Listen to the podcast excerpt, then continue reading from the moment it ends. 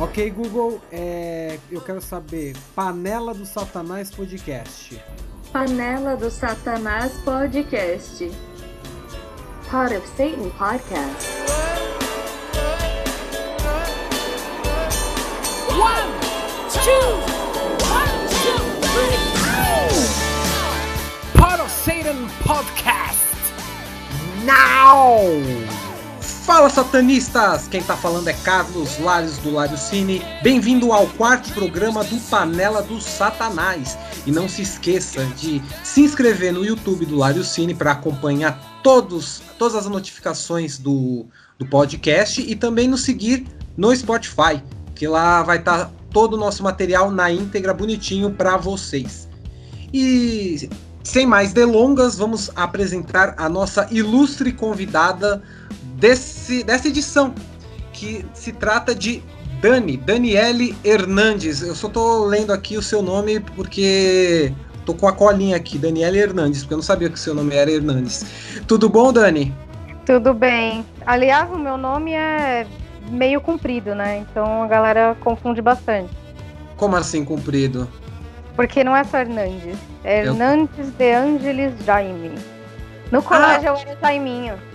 Ah, tá. E esse é, é origem italiana, desse De Angelis, ou não, não tem nada a ver?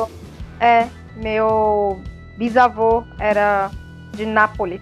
Olha, então temos uma napolitana aqui hoje. Muito bem, muito bem. E preparada para, para este programa? Lógico, vamos lá. Tá certo. Muito bem. Só para eu só para fazer a introdução, é, a Dani, ela é. Se eu estiver enganado, por favor, me corrija. Ela é uma grande amiga nossa, também do Panela Satanás, ela é da época do Facebook. E ela, além de tudo, ela é professora de inglês. Ela é, é formada em línguas, é isso ou não? Ou estou... Na verdade, não. Eu sou formada em tradutora e intérprete. Tradutora e intérprete. Mas qual que é a diferença entre desses dois cursos? É porque, na verdade, o meu curso, ele, é, ele era mais voltado, não era tão voltado para a área educacional, né? É. Ele era mais voltado para trabalhar com tradução mesmo, trabalhar em editora, uhum. uh, fazer legendagem, que inclusive foi por isso que eu, que eu quis começar a estudar isso, né? Eu queria uhum. trabalhar com legendagem, mas aí depois que eu vi quanto pagam, eu resolvi ficar na área de educação mesmo, que, que compensa mais. Entendi. Mas como entendi. eu tenho de várias escolas e tenho certificado de Cambridge e tal, então eu posso dar aula. Caramba! Agora eu fiquei até intimidado aqui de tentar falar um inglês erradinho, aí você já me julgar aqui. Nossa, parece, só assim não. Beleza, então, vamos conversar mais. Deixa eu apresentar também os, os nossos queridos amigos e meus parceiros aqui da bancada do Panela Satanás. Ele, Everton Cariani, diretamente de Leme para o mundo. Olá, meus princesos e minhas princesas. É, queria dizer que, assim como a Dani, eu também fui Jaiminho, mas não pelos mesmos motivos que ela. Você deve imaginar por quais. E não, aí, galera? Não é sei, é? não sei, não entendi. Qual, por quais motivos? Porque eu era uma porpetinha, eu era um gordinho, Jaiminho, do carrossel. Ah, pô. entendi, entendi. Entendeu? Entendeu? Entendi. Então estamos mais uma vez aí, aqui estão mais um dia, sob o olhar sanguinário do Vigia, e vamos nessa. Muito bem. E falando em racionais, ele, Mário César Cruz Pereira, o nosso Mano Brau aqui do Panela Satanás. Beleza, mano? Boa noite, boa noite, amigos, boa noite, ouvintes. Obrigado pela presença aí, Dani. Vamos nessa. Vamos é, abordar primeiramente a língua inglesa é, as dificuldades dessa língua que permeia nossa existência, né? Não é, não podia ser diferente, né? A gente vive sendo é, na música, na, nos filmes, na cultura pop em geral e até no dia a dia, quem trabalha de forma corporativa, ou até eu, por exemplo, eu trabalho com edição de, de vídeo e tudo mais. Eu prefiro sempre estar em inglês aqui porque já tá, fica no padrão universal. Né? E o inglês obviamente faz parte de nossas vidas. Mas tem uma coisa muito engraçada no inglês, que Dani, que você também provavelmente você já deve, já deve ter reparado. Todo mundo sabe falar inglês, né? Todo mundo é fluente em inglês. Aí na hora do vai ver é uma é terrível. Não é, não é bem assim. Eu mesmo, eu vou falar até por experiência própria. Eu ano passado fui para os Estados Ah, não, ano passado não. Ano retrasado fui para os Estados Unidos pensando, ah, eu domino inglês, cara. Sei falar bem inglês. Primeiro chabu na viagem, eu já me dei mal. Porque eu não. Primeiramente, eu não sabia como abastecer o carro, né? Essa história, inclusive, eu não, é, eu não contei para as pessoas. E aí, eu, primeiro que eu tava perdido com o carro que a gente tinha acabado de alugar, e segundo que eu não sabia se o, tanque tava cheio. Mano, eu tinha pegado a, pegar uma porra do Mustang, que acreditem, é barato nos Estados Unidos, não é um. Não é, um, não é, caro. Você, você não precisa ser milionário para alugar um Mustang nos Estados Unidos, né? E aí eu não sabia se estava cheio o tanque. Obviamente que estava cheio. Depois eu descobri que estava, porque eu vi o painel e tal. E para perguntar para a galera se estava cheio e, e, e, e, como eu abastecia. Eu, eu tive uma história engraçada também lá nos Estados Unidos. Eu fui em 2015 para Califórnia, né? Uhum. E aí eu tenho dois amigos que moram lá há muitos anos já. Então uhum. nós fomos lá visitá-los, né? Aí um belo dia eu cismei que eu queria ir pra Tijuana, porque eu queria ir pra Tijuana, porque eu queria ir pra Tijuana. pra não bastasse aquele traumático episódio de DLC, né? Com a, uhum. com a Bárbara morrendo em, em Tijuana, mas eu queria ir. Tijuana, Tijuana é México, né? É, então, só que eu tava em San Diego, né? Uhum. Então é fronteira. E meu amigo que mora lá emprestou o carro dele. Falou: ah, vai pro meu carro de boa, você só deixa o carro. É, tem um outlet antes da fronteira, você deixa o carro lá no outlet e, é. e beleza, você cruza a pé e depois volta. Beleza. Estamos indo, eu e meu namorado. É. Ele dirigindo lá pela freeway. O carro soltar umas fumaças e fazer uns barulhos esquisitaços. Puta Ai, que Puta, e a gente com medo de polícia parar e tal. Porque a gente é assim, né? Aqui é brasileiro assim, tem medo de polícia mesmo estando estando tudo certo, né? Mas enfim. Exato, exato. Aí, o que, que fizemos? Encostamos o carro lá, no meio de uma via expressa. Vamos andar atrás de é, ajuda, porque meu querido namorado não quis pegar chip internacional, porque ele queria ficar livre de celular. Ah, nossa. Na viagem. Aí eu falei, tá bom, então vamos, né? Uhum. Aí vamos andar sem eira nem beira, achamos uma, um lugarzinho lá, chamava Little Italy. Aí lá vai eu, né? Porque meu namorado fala inglês, mais ou menos, assim, mas ele tem muito bloqueio com listening. Então ele não consegue entender muito bem o que as pessoas falam. Uhum. Aí lá vai eu. Passei um perrengue, pedi pra usar celular de estranho no meio da rua. Uhum. Deixaram. Fui parar numa cafeteria italiana. Caras pediram meu sobrenome, eu falei o De Angelis, aí virou festa, só faltaram bater panela. Little Italy, né? Little Italy. Aí deixaram usar o telefone conseguimos ligar pro meu amigo que estava no trabalho. Uhum. E a desculpa que ele deu pro chefe dele foi que o primo dele estava tendo um ataque epilético e ele precisava ir socorrer. Nossa, mas que específico, né, essa desculpa. Foi, a gente falou pra ele, mas, né, não vou nem perguntar por quê. Aí ele chamou lá o AAA e. acabou Tijuana. Não fomos. Poxa vida. É, mas, gente... final dessa história, desculpa te cortar, mas só pra terminar, eu acabei indo pro, pro centro de San Diego sem saber que estava rolando a Comic Con. Nossa! San Diego. Então eu não entrei porque não tinha mais ingresso, mas hum. só os arredores, assim, já era um puta espetáculo, assim, sabe? Sim, sei. Então passamos o dia inteiro lá. é, tem o show de cosplay, não é cosplay igual da Anime Friends aqui de São Paulo, né? Aqui do Brasil. É uns negócios que é praticamente os caras saíram do estúdio de Hollywood e, e foram frequentar a feira, né? Porque tem, é... tem umas paradas bem da hora, né? Umas fantasias é, muito boas. É, tipo isso, tava tendo promoção daquela série Scream Queen. Sei. Era tipo Ice Cream for Ice Cream, um negócio assim. Aí você é. tinha que gritar lá no tablet, eles te filmavam e você ganhava um sorvetinho com calda de, de morango, assim, pra ser tipo sangue, sabe? A gente foi bem divertido, assim.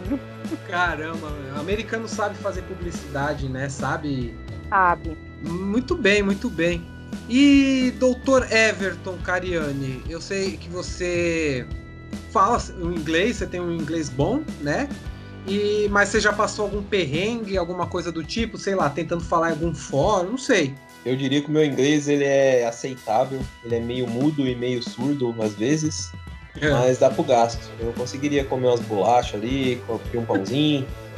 Mas dá, dá, dá. Eu, antes de contar a minha história, eu queria fazer uma pergunta pra Dani, que é uma, é uma frase em inglês que eu nunca, nunca consegui traduzir.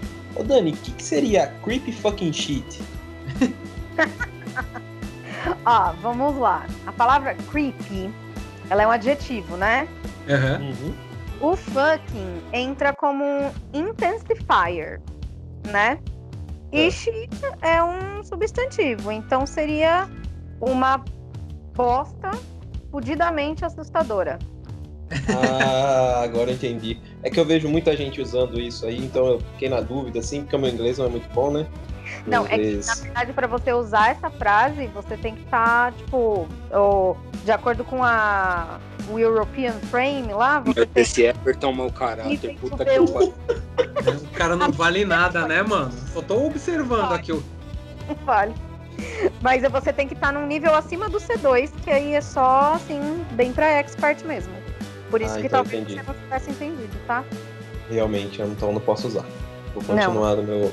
Continuar no meu português lemense aqui do porta. Vamos lá. Eu ia perguntar aí o Mario, se o Mario tem alguma história, como que é o inglês do Mario, enfim. Continue, continue mais.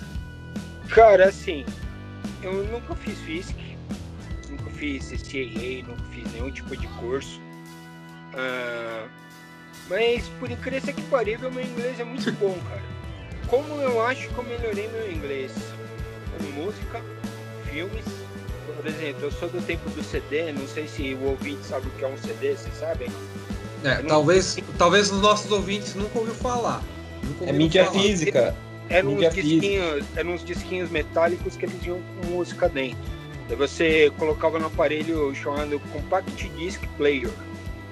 Ah, entendi. Eles tinham com encartes com letras. Verdade. Verdade. Porra, eu gosto dessa música. O que, que esse cara tá falando? Eu pegava o bom e velho dicionarinho Michaelis, da capinha verde, que a Dani deve ter tido alguns, e traduzia. "Ah." Aí também o que me ajudou muito no inglês foi videogame, cara. Ah, verdade. Quando. No nosso tempo de moleque, quando tudo isso aqui era mato, não tinha essa boiada de jogo dublado, não. Nossa, não. Não mesmo, cara. Então era velha. Era velha desculpa de usar o dicionarinho. O que, que esse cara tá falando? Ah, tá falando isso, isso e isso. Traduzir. Aí você vai pegando as manhas. Inclusive eu tenho Mas, uma. Oi. ah, desculpa te cortar, mas foi exatamente assim que eu comecei a aprender inglês, inclusive. É, isso que eu ia perguntar pra Dani. Como você conseguiu falar inglês? E, e que momento você viu que, pô, eu sou fluente nisso? Sou fluente nessa língua aí. Deixa a Dani falar que tem uma história legal também. Ah, então, foi meio que assim, eu com os meus altos dos meus 12, 13 anos, né? Uhum. Eu e uma amiga minha, a Pamela, a gente curtia muito música. E aí a gente amava Iron Maiden, né? Hum. Ah, Queria saber o que tava falando e tal, aí começamos. Essa minha amiga, ela desde criança, assim, ela sempre foi, eu quero, eu faço, sabe? Tanto que hoje ela é delegada. Caralho, A mina é braba, é braba. É, braba. Ela acabou de passar para delegada e em terceiro lugar, e tipo, enfim, né? Aí ela pegou e falou assim: não, a gente vai aprender inglês. Eu falei, tá bom, vamos aprender inglês. Aí começamos desse jeito aí que o Mário falou, indo atrás de encarte de CD e vendo muito filme. Agora, o momento que eu percebi que eu conseguia me expressar bem em inglês foi É. porque não lembro exatamente como caiu na minha mão um negocinho que chama Friendship Book. Vocês já ouviram falar disso? Não, não conheço. Não, Dava no Fisk? não, não. Era um negócio que a, a- uma amiga, o professor de inglês da escola dessa amiga, acho, ela entregou isso pra ela pra ela trazer pra casa. Ah, É. tá, Um livrinho pequenininho que você colocava seu nome, seu endereço e seus interesses, né? E É. aí esse professor, ele mandava para pessoas conhecidas fora do país. Então, quer dizer, esse livrinho, ele rodava o mundo inteiro. E eu comecei a receber cartas de pessoas de fora do país para ser co- amigo correspondente, sabe? Ah, Tipo, tá tipo os pen pals, né? isso, é, é isso mesmo, paintball. E aí eu tinha. Eu comecei a fazer amizade com pessoas nos Estados Unidos, na Inglaterra, até na Letônia eu tinha uma amiga. Que da hora, meu. É, da hora, da hora. pelo menos a escrita foi melhorando bastante. E aí eu percebi que eu conseguia ler em inglês, eu percebi que eu conseguia já é, entender música sem ter que ver o encarte. Aí, para me aperfeiçoar, minha mãe falou assim: ah, não, então você quer, vamos fazer um curso, né? Aí eu fui no CNA fazer, fazer teste de nível e entrei no avançado. Boa. Aí eu fiz o avançado 1 e 2 e logo comecei a faculdade. Caramba! Maneiro, maneiro.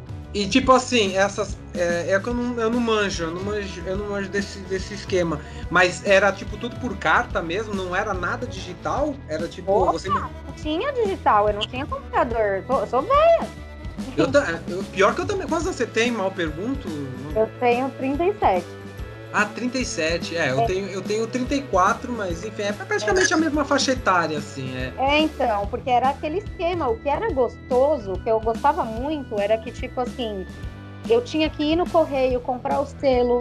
Uhum. É, todo esse tipo de coisa eu gostava muito. Abrir a caixinha de correio e ver que tinha um monte de carta. Tanto que muitas bandas eu conheci porque, por exemplo, eu gosto muito de uma banda Real Big Fish. E uhum. eu conheci essa banda porque eu tava numa bad e aí a minha amiga da Inglaterra falou assim: Ah, vou te mandar um CD pra te animar. Aí ela gravou um CD, que o nome do CD era Cheer Up. é, ela mandou pra mim. Aí foi assim que eu que eu conheci a banda. Eu gostava, eu gosto muito de Him. Minha amiga da Inglaterra, ela foi no show do Him, ficou bem em frente do Billy, assim, e tirou uma foto dele pra mim. Aí mandou também. Caramba, e você tem contato com, com esse, esse pessoal ainda hoje ou não? Então, eu procurei uma galera no Instagram, mas eu não achei, nem Instagram nem Facebook. Uma das minhas melhores amigas, que eu me correspondi com ela por muitos anos, era uma alemã, que chamava Ania. E aí ela. Eu lembro que nós perdemos o contato porque eu entrei na faculdade, ela entrou na faculdade e ela ia fazer biomedicina. É a última coisa que eu lembro, assim. Mas eu tenho vários os postcards que elas me mandavam, tem tudo guardadinho. Até a carta da prisão eu já recebi. Ah, agora você tem que falar, que história é essa aí, meu? Não, conta aí, conta aí. Conta é, aí, que história é essa? Como, porque assim, eu só. Eu sempre fui pra. Na minha vida, assim, fora. Pessoalmente, eu sempre tive mais amigo homem. Uhum. Mas eu tinha muito receio de me, de me corresponder com um menino, né? Uhum. Então eu não, nunca, nunca escrevi para nenhum menino, enfim. Aí chegou uma carta de um homem e ele botou uma foto dele, ele era tipo um tiozão. E eu fui ver o endereço, era do, de uma penitenciária estadual lá dos Estados Unidos. Aí eu fiquei morrendo de medo, né? Eu era novinha, tinha, sei lá, 14, 15 anos, eu fiquei pensando, ai meu Deus, o cara vai pegar meu endereço e vir atrás de mim. mas mas o que, que vocês falaram? Vocês, ele contou o crime dele, alguma coisa assim, ou foi tipo super gentil, super de boa, assim? Eu não lembro direito, mas eu acho que ele não falou nada do crime dele, não. Acho não. que ele falou assim, como se ele não estivesse preso, sabe? Ah, vou enganar ela, vou enganar é, a moça. Já eu tô me... Ah, decepou, decepou umas crianças em louvor a Satanás, mas. Então, depois eu descubro que eu tô me correspondendo com Richard Ramirez, um Charles Manson da vida. Você tá louco. Tranquilo, que é isso. da hora. Posso contar a minha historinha? Não é tão interessante quanto a de vocês. Eu nunca fui para os Estados Unidos. Eu mal saí de Leme, eu sou um menino que os pés fincados na terra. Mas você não foi Mas... para Araras? Por Araras. Então, Mas... Araras é fora de Leme, pô. Araras é tipo a filial de Leme, né? Mas, cara, eu já eu pude é, treinar um pouco meu inglês em três oportunidades. Eu também, igual, igual a vocês, eu fui aprendendo inglês com música, assistindo filmes legendados. É, eu lembro de pegar os encartezinhos dos meus CDs de metal ali. Eu lembro claramente de um, de um CD do, do Halloween, o Better Than Raw. Eu queria saber as letras, porque tinha uma. A capa, assim, tinha uma bruxa e ela tava tipo de lingerie, assim. Eu pensei que ela tava falando alguma coisa. Eu preciso saber o que essa bruxa tá falando aí, velho. Aí eu ia procurar a tradução e tal. Mas uma, uma das coisas que eu criei por conta disso, por conta da música, e por não saber tanto, né? E antes de, de cantar e de acompanhar, é o famoso embromation, né? Você carrega com você até os dias de hoje, que é a música que você vai cantar ali, você você vai no embromation, então você não, não canta o inglês perfeito. Mas enfim, Exato. isso é outro assunto. Depois a gente fala sobre isso. É, alguns anos atrás eu fazia uns bicos assim, porque eu tava desempregado, eu fazia uns, uns bicos com o pai da, da minha ex-namorada. Ele trabalhava uhum. como eletricista e ele prestava serviço para uma empresa que era de israelenses. Uhum. Então eu ia junto com ele e certa vez os, os caras lá, os, porque eles tinham algumas máquinas assim que só o povo lá de Israel mesmo tinha, tinha conhecimento para mexer. E uhum. nesse dia vieram esses israelenses e um italiano para mexer na parte mecânica e tal. E eles lá tentando dialogar com os caras, os caras falando do jeito, falando do outro. O israelense subia descalço com o negócio com fio desencapado, falei, vai morrer uma porra dessa aí. Enfim, né? Meu Deus. E ali, e ali eu, eu consegui meio que fazer o elo do, do dos caras com, com, o pessoal da, da empresa lá, porque a maioria não falava inglês. Então eu, na, dentro da minha capacidade ali, eu fui dando uma traduzida para eles a respeito de peças, algumas coisas assim. E essa foi a primeira vez. Depois eu conversei com um holandês também, nesse trampo de, de eletricista, numa outra empresa. Mas com ele foi papo, assim, jogar papo fora. Ele tava falando com o povo lá, eles tinham um tradutor. Só que esse tradutor precisou dar uma saída e eu fiquei no meu cantinho lá. Ele veio do meu lado e começou: Hey guy, what's up? Não sei o quê. E eu jogando, falei um monte de bosta, tinha umas palavras que eu não sabia, falava, ficava pensando assim, ficava aquele, aquele timing eterno. Mas consegui trocar uma ideia de boa. E hoje eu acho que eu conseguiria, óbvio que dentro das limitações, algumas coisas fogem, né? Mas eu Sim. acho que eu conseguiria trocar uma ideia de boa, cara. Eu consigo ver filme é, em inglês sem legenda. Às vezes coloco uma legenda em inglês só para dar um apoiozinho ali, né? Caso alguma coisa escape no ouvido. Mas acho que o meu inglês é aceitável, cara. Dá pra me virar bem. É, cara, é, é a mesma coisa comigo, mano. Assim, você só aprende, pelo menos comigo é assim, você só, só tem a ideia de que você sabe falar inglês quando você se faz se entender para um, um, um, estrangeiro. É, por exemplo, quando eu fui para o México pela primeira vez, tinha vários, ah, tipo, tinha várias pessoas, vários gringos que vieram perguntar, tipo, localização, aí eu tive que me virar. Aí, aí, nessa hora você se sente, né? Quando a pessoa ela te entende, você fala, caralho, eu sou mó fluente, né, inglês. O pior uma vez, eu tava em lua de mel, e aí eu tava. Eu precisava de uma informação, não lembro o que era. E aí eu fui perguntar para um casal. Eu fui falar inglês, excuse me, não sei o que, não sei o que, não sei o que. Aí eles, eles, eu vi que eles ficaram meio nervosos ouvindo eu falando inglês com eles. Aí eles, eles responderam em inglês também. Não, é, é tipo aqui, vai ali, não sei o que. Provavelmente era alguma informação de localidade. Aí beleza, aí eu, depois a gente entrou no ônibus que a gente tava, né? Aí esse casal sentou atrás da gente, é, de mim da Paula. Quando eu ouvi, os caras eram brasileiros. Eu tinha falado, eu tinha falado inglês com dois brasileiros, tipo, dois casais de brasileiros falando inglês. E, e aí eu senti uma coisa que quando um brasileiro ele é interpelado assim por um estrangeiro, no caso eu, eu era estrangeiro, né, entre aspas, rola um nervosismo. E eu acho que tem essa coisa da cultura de que ah, eu sei falar inglês. Ah, eu sei falar inglês, mas na hora H, tirando, obviamente, exceções como a Dani, que é fluente mesmo em inglês, é uma profissional nisso, eu sinto que muitas pessoas não sabem falar inglês de fato, né? Não, não existe essa fluência né, no inglês. E existe essa coisa da gente se virar. Né? E eu falo isso por mim, porque eu já, eu já tentei muitas vezes até em trampo assim, tipo, ah, eu tenho inglês bom e tal. É na hora do teste lá, falei, puta que pariu.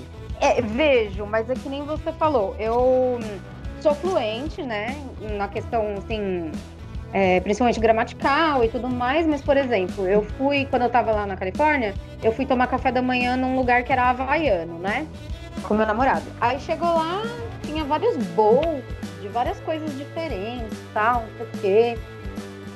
Aí eu pedi um bowl lá que tinha morango.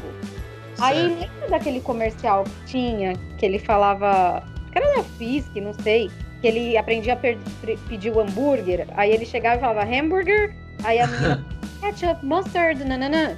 É. Ele não entendia mais nada. Eu me senti nesse comercial, porque ela começou a falar uns nomes de fruta que eu não conhecia. Era fruta, tipo, que a gente nem tinha aqui. Ah, aí ela sim. falando super rápido, assim, tananana. aí acho que ela viu. Eu, eu virei pro meu namorado e falei assim, eita, fudeu, um negócio assim. Aí ela, brasileira? Aí eu falei, é, ah, eu também sou brasileira, Bra brasileiro é uma praga, né? Tem todo lugar, né? Brasileiro é que nem pardal. Todo é? lugar. Eu acho que muito por conta do nosso nervosismo. É, eu trabalhei no aeroporto já, né? Uhum. Também. Trabalhei dois anos para Emirates Airlines, né? E eu tinha que falar com gente de tudo quanto é canto do mundo, mas era um, um negócio meio robótico, assim. Eu tava lá trabalhando, né? Sim. Então tava bem, bem de boa. Aí é, tem uma banda que eu gosto muito também, que chama Hot Water Music. Não sei se vocês conhecem, se vocês não conhecerem, ouçam, porque é maravilhosa. Eu não conheço. É muito boa. E aí eu fui no show deles e o vocalista ele é super acessível, ele fica andando no meio da galera, né? Uhum. E eu falei, eu andando assim, indo pro banheiro, eu trombei com ele. Eu falei, caramba, e eu sou muito tímida, né? Pô, vou falar pra galera. Aí meu namorado falou, ah, você curte tanto cara, você é mó fã e tal, vai lá falar. Aí eu fui, né? E você acredita que eu tinha que ficar pensando nas palavras, assim? Porque eu tava nervosa, eu tava com medo de falar besteira. Uhum. E não, não me senti fluente nessa situação. Então eu acho que o nervosismo afeta demais também. Tem essa coisa, né, da, da surdez nervosa. A, a Paula, minha esposa, ela fala muito disso. Ela não, ela trabalha em assessores de imprensa, precisa muito de inglês, mas ela não teve, a, ela não teve acesso à educação de língua inglesa na infância dela. Ela estudou em escola pública a vida toda, enfim, não tinha essa coisa do inglês. E aí quando ela, tipo, é, estudou mais, ela estudou pouco, mas ela super insegura para falar inglês. Tanto é que nos Estados Unidos eu que tive que me virar muitas vezes. Hum. E ela diz isso, que é bem comum, né? Ela ouve, ela pode até entender em outra situação, se ela estiver sozinha, mas a pessoa ali na sua frente falando inglês, rola um, uma, um certo nervosismo que você começa, tipo, ter uma surdez, uma surdez nervosa, tipo, você não. O que, que esse cara tá falando? Aí você começa a prestar atenção no seu nervosismo em vez do que a pessoa tá falando, né? Eu tenho alunos que são ótimos no dia a dia. Tá no dia a dia, na sala de aula normal, eles falam, participam. Chega dia de prova de speaking, eles hum. travam e não conseguem. Mário, você vai falar alguma coisa? Eu vou, é a minha história de como eu percebi que eu sou fluente. É. Eu tava na Espanha em 2007. Uhum. Fui passar o Natal e o Ano Novo lá. Eu estava só hospedado em Santiago de Compostela. Olha só. Menino religioso? Não, cara, a cidade é legal pra caramba, por incrível que pareça. Eu sei, eu sei. É, a igreja é só um plus, assim, mas a cidade é bem legal. Uhum. Aí eu decidi, é, qual, qual, qual rolê de nerd? Ah, tô aqui na Espanha, eu vou até uma FINAC europeia, né? Uhum. Comprar muitos discos de mídia física. Aí a mais próxima era La Corunha. La Corunha é aquela mesmo onde o Bebeto e o Mauro Silva jogaram. Exatamente. Eu falei, ah, vamos lá, né? Bora. Quantas horinhas daqui lá? Dá umas duas. Eu falei, ah, boa, Sussa, pelo menos eu dou um rolê diferente. Aí fomos, fomos nós pra, pra Corunha. Lá é Corunha, porque a gente tá na Galícia. O galego, para quem não sabe, o galego é um idioma muito parecido com o português. Uhum. se você fala um português legal, que não é o nosso caso, é, a gente vai se dar, se dar muito bem lá, não tem muito erro não. Dá para se virar só com português. Espanhol é bem-vindo, mas o português também é sussa. Estava na rodoviária esperando o busão, levei um japonesinho, ou chinês, ou coreano, desculpa, não sei discernir. Um asiático, né? E ele veio me perguntar em inglês assim: onde eu compro um passagem para cidade tal? Casualmente, eu sou um pouco psicopata. Eu vou reparando em tudo ao meu, tudo ao meu redor o tempo inteiro. É. Isso acho que eu sou um pouquinho Jason Bourne. Eu sempre estou reparando em tudo. Não pareça, mas eu sou extremamente atento. Eu vi, é. ah, você vai até a empresa tal e você pede uma passagem até a cidade tal, que era onde ele queria ir. Acho que era Pereira, a cidade. Uma cidadezinha que inclusive é caminho de La Corunha sentido é, Compostela, né? Eu soube explicar para um japonês asiático como que ele chegaria no guichê. Ele comprou, veio, me agradeceu, explicou, puta, tava desesperado, ninguém fala inglês aqui, puta merda, puta merda. não, que é isso, esquenta não, cara. Desde então eu percebi que, cara, não vou dizer que eu sou fluente. Por exemplo, filmes muito antigos de anos 30, por exemplo, às vezes eu prefiro uma legendinha para dar uma acompanhada, que é, um, que é um tipo de inglês que não, não se fala mais. Sim, cara. E de boa, cara. Eu percebi, não, eu, eu sei brincar disso aqui. Ah, é, você falou de filmes antigos. Você pega um filme, sei lá, sobre a Inglaterra. Ah, vida... aqui da fase inglesa, vai, vamos especificar. É, você pega um filme de. É, é, um filme britânico, cara. É, primeiramente que o britânico é, é complicado também é de difícil. É difícil. Sei lá, ele tem essa coisa meio cuspida, né? E aí. e ainda você pega um filme de época, inglês, um filme vitoriano, assim, acho que é complicado até para você, né, Dani, ou não? Sim, inclusive você não precisa ir tão longe no tempo. Já tentou assistir A Bruxa sem legenda? Nossa. É. É, é o inglês arcaico, né? É, é tipo inglês medieval, né? Eu lembro quando eu tava na faculdade, eu tinha aula de cultura e civilização da língua inglesa, né? E o professor que eu tinha, que inclusive maravilhoso, o melhor professor que eu já tive na vida, ele ele cresceu na Europa, né? Ele foi adotado por uma inglesa hum. e ele cresceu na Europa. E ele gostava muito da, do inglês medieval, né? Então, para os alunos que tinham interesse, eu estava no meio, ele ficava sempre um pouquinho depois da aula dando umas dicas de inglês medieval, né? Você entende o negócio, mas, por exemplo, você não vai assistir a bruxa, por exemplo, sem, sem legenda, sabe? É, é bem complicado.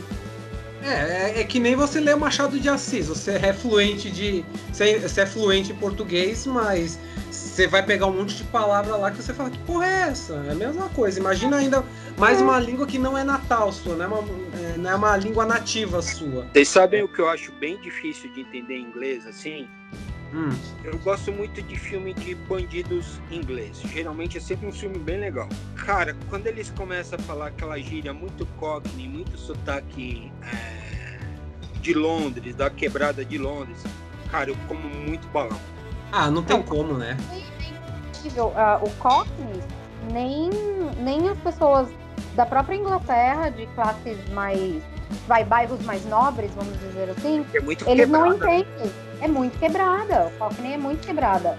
E também o. Hum, outro filme que me veio na cabeça, que é impossível assistir sem legenda, é o Transporting, que é a quebrada da Escócia. Não, é, claro, escocês. É. é. A quebrada da Escócia é terrível de entender.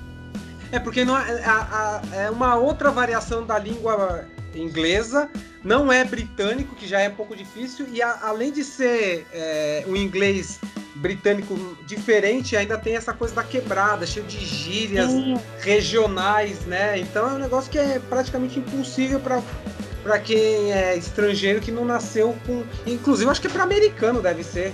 Pessoal, rapidão, só cortando um pouco vocês, eu vou no banheiro e já volto. Sempre. É, é praxe isso do Everton. É bexiguinha.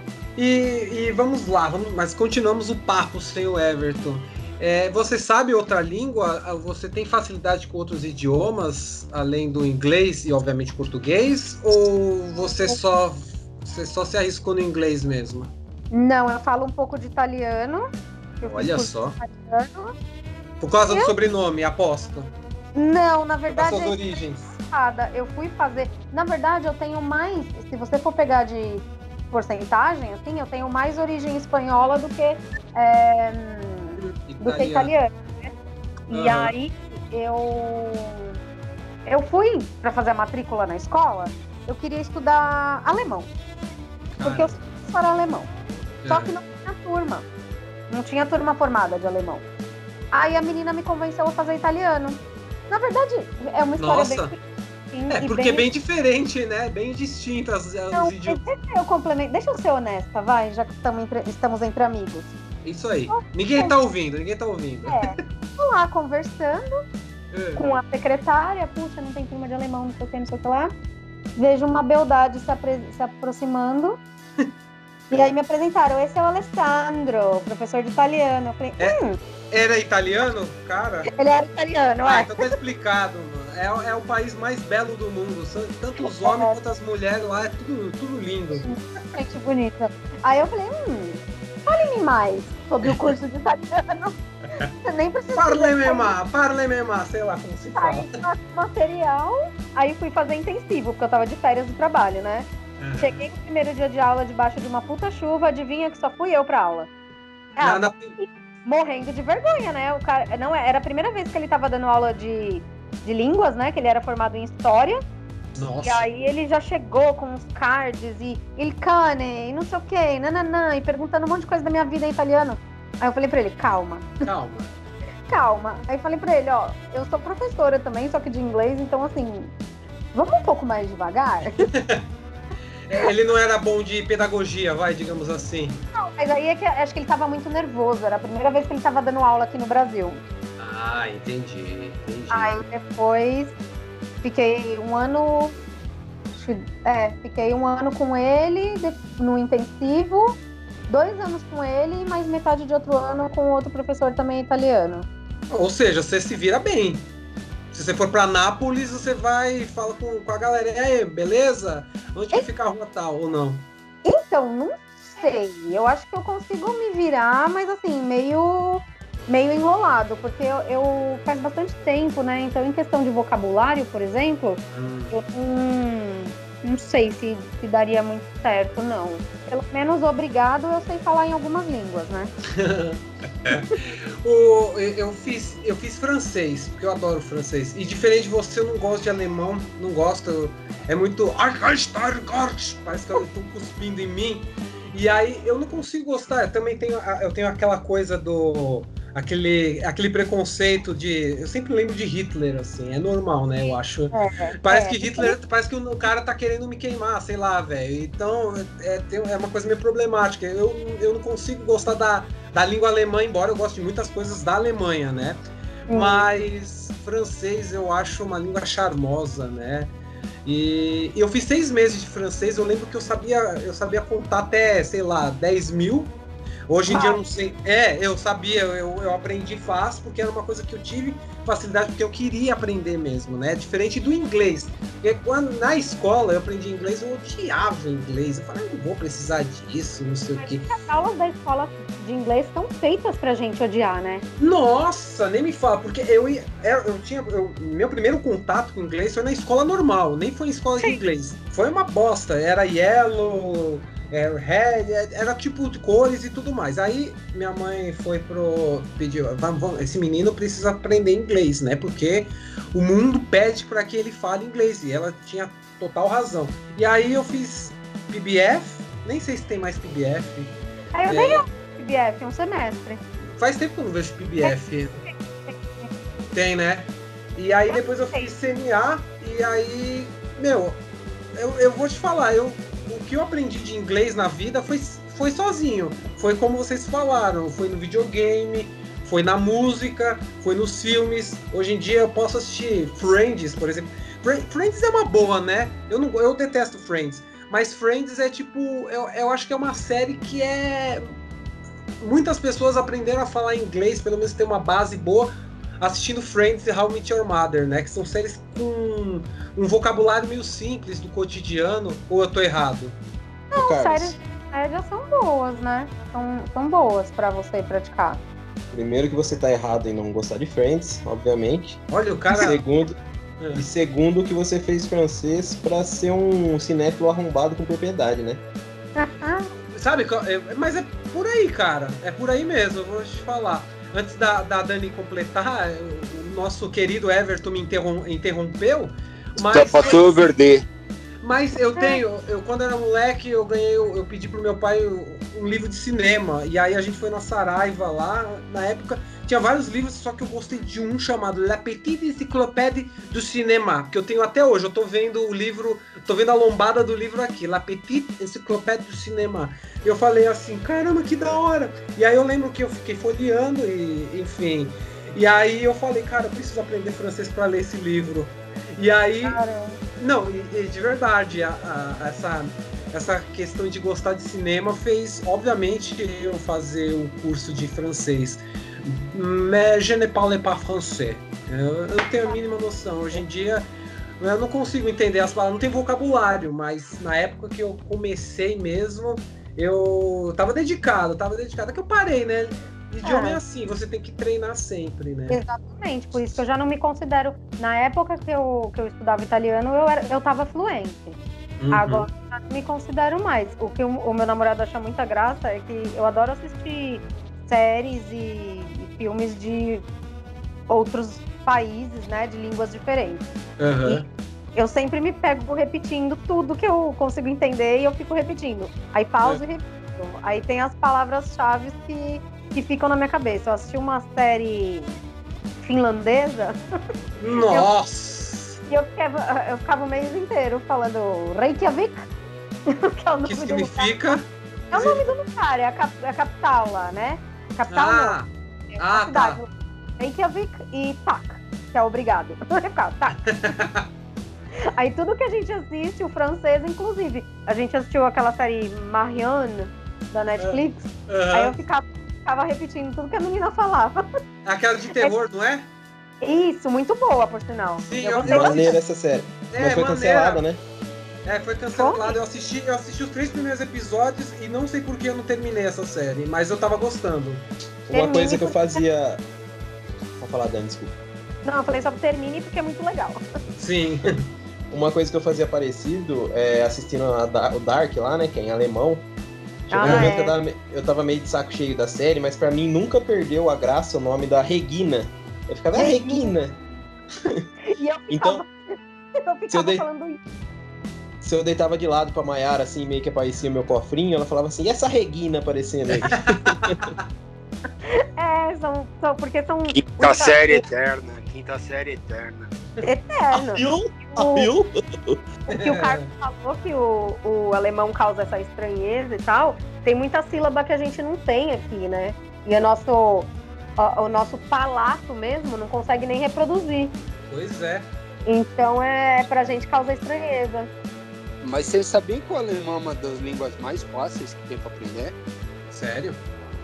Porque não, Então, tem, muito, não tem muita inflexão verbal. E você, Mário, já tentou? Porque você, você se dá bem no inglês, você já tentou arriscar um alemão? Cara, a raiz é a mesma, né? Nunca. Sim. Confesso pra você, mas eu acho que se eu tentar, acho que dá pra brincar sim. Eu tenho um livro aqui em casa que é Aprenda Alemão Sozinho, um negócio assim. Porque a raiz é parecida, né? Sim, elas vêm do, do mesmo, mesmo lado, né? Então, inclusive, tem bastante palavra que é parecida. É tipo a gente, porque a gente pega italiano, mais ou menos, alguma coisa. Porque a raiz também é parecida, né? Sim, é porque lá o, o alemão ele vem da, das línguas lá, igual o inglês, né? Das línguas celtas e os jutões e tudo é, mais. saxônica, não é? Sim, Isso, sim. É, É é. a origem Mas eu ainda, eu ainda vou fazer minha Eu posso estar alemão. falando muita merda, mas tem muita palavra que em inglês e em alemão, se não é igual, é bem parecido, né? Hum, exatamente. Sim. Eu tenho, eu tenho alunos lá na, na escola, na Red Balloon, que eles estudam no colégio Benjamin Constant. Conhece esse, esse colégio? Eu já ouvi falar. Sei, Ele é mano. um colégio alemão, né? Uhum. E aí, na, ele, quando os alunos são mais novos, assim, na faixa etária dos 9, 10 anos, eles têm muita. Quando eles vão escrever redação em inglês, é, são duas palavras que eles não conseguem colocar em inglês, é sempre em alemão, que é o und, né? Em vez do and, e o, o hallo, o hello. E às vezes o house também sai na grafia alemã. É, mas eu, eu tenho. a- o francês eu desisti, mas eu tenho outras pretensões muito maiores, que é aprender japonês. Só que aí é outra história, né? Você Cara, eu tenho um amigo. Cara, é bizarro isso. É. Eu tenho um amigo que ele aprendeu inglês com a, inglês não, japonês com a apostila que ele pegou na internet.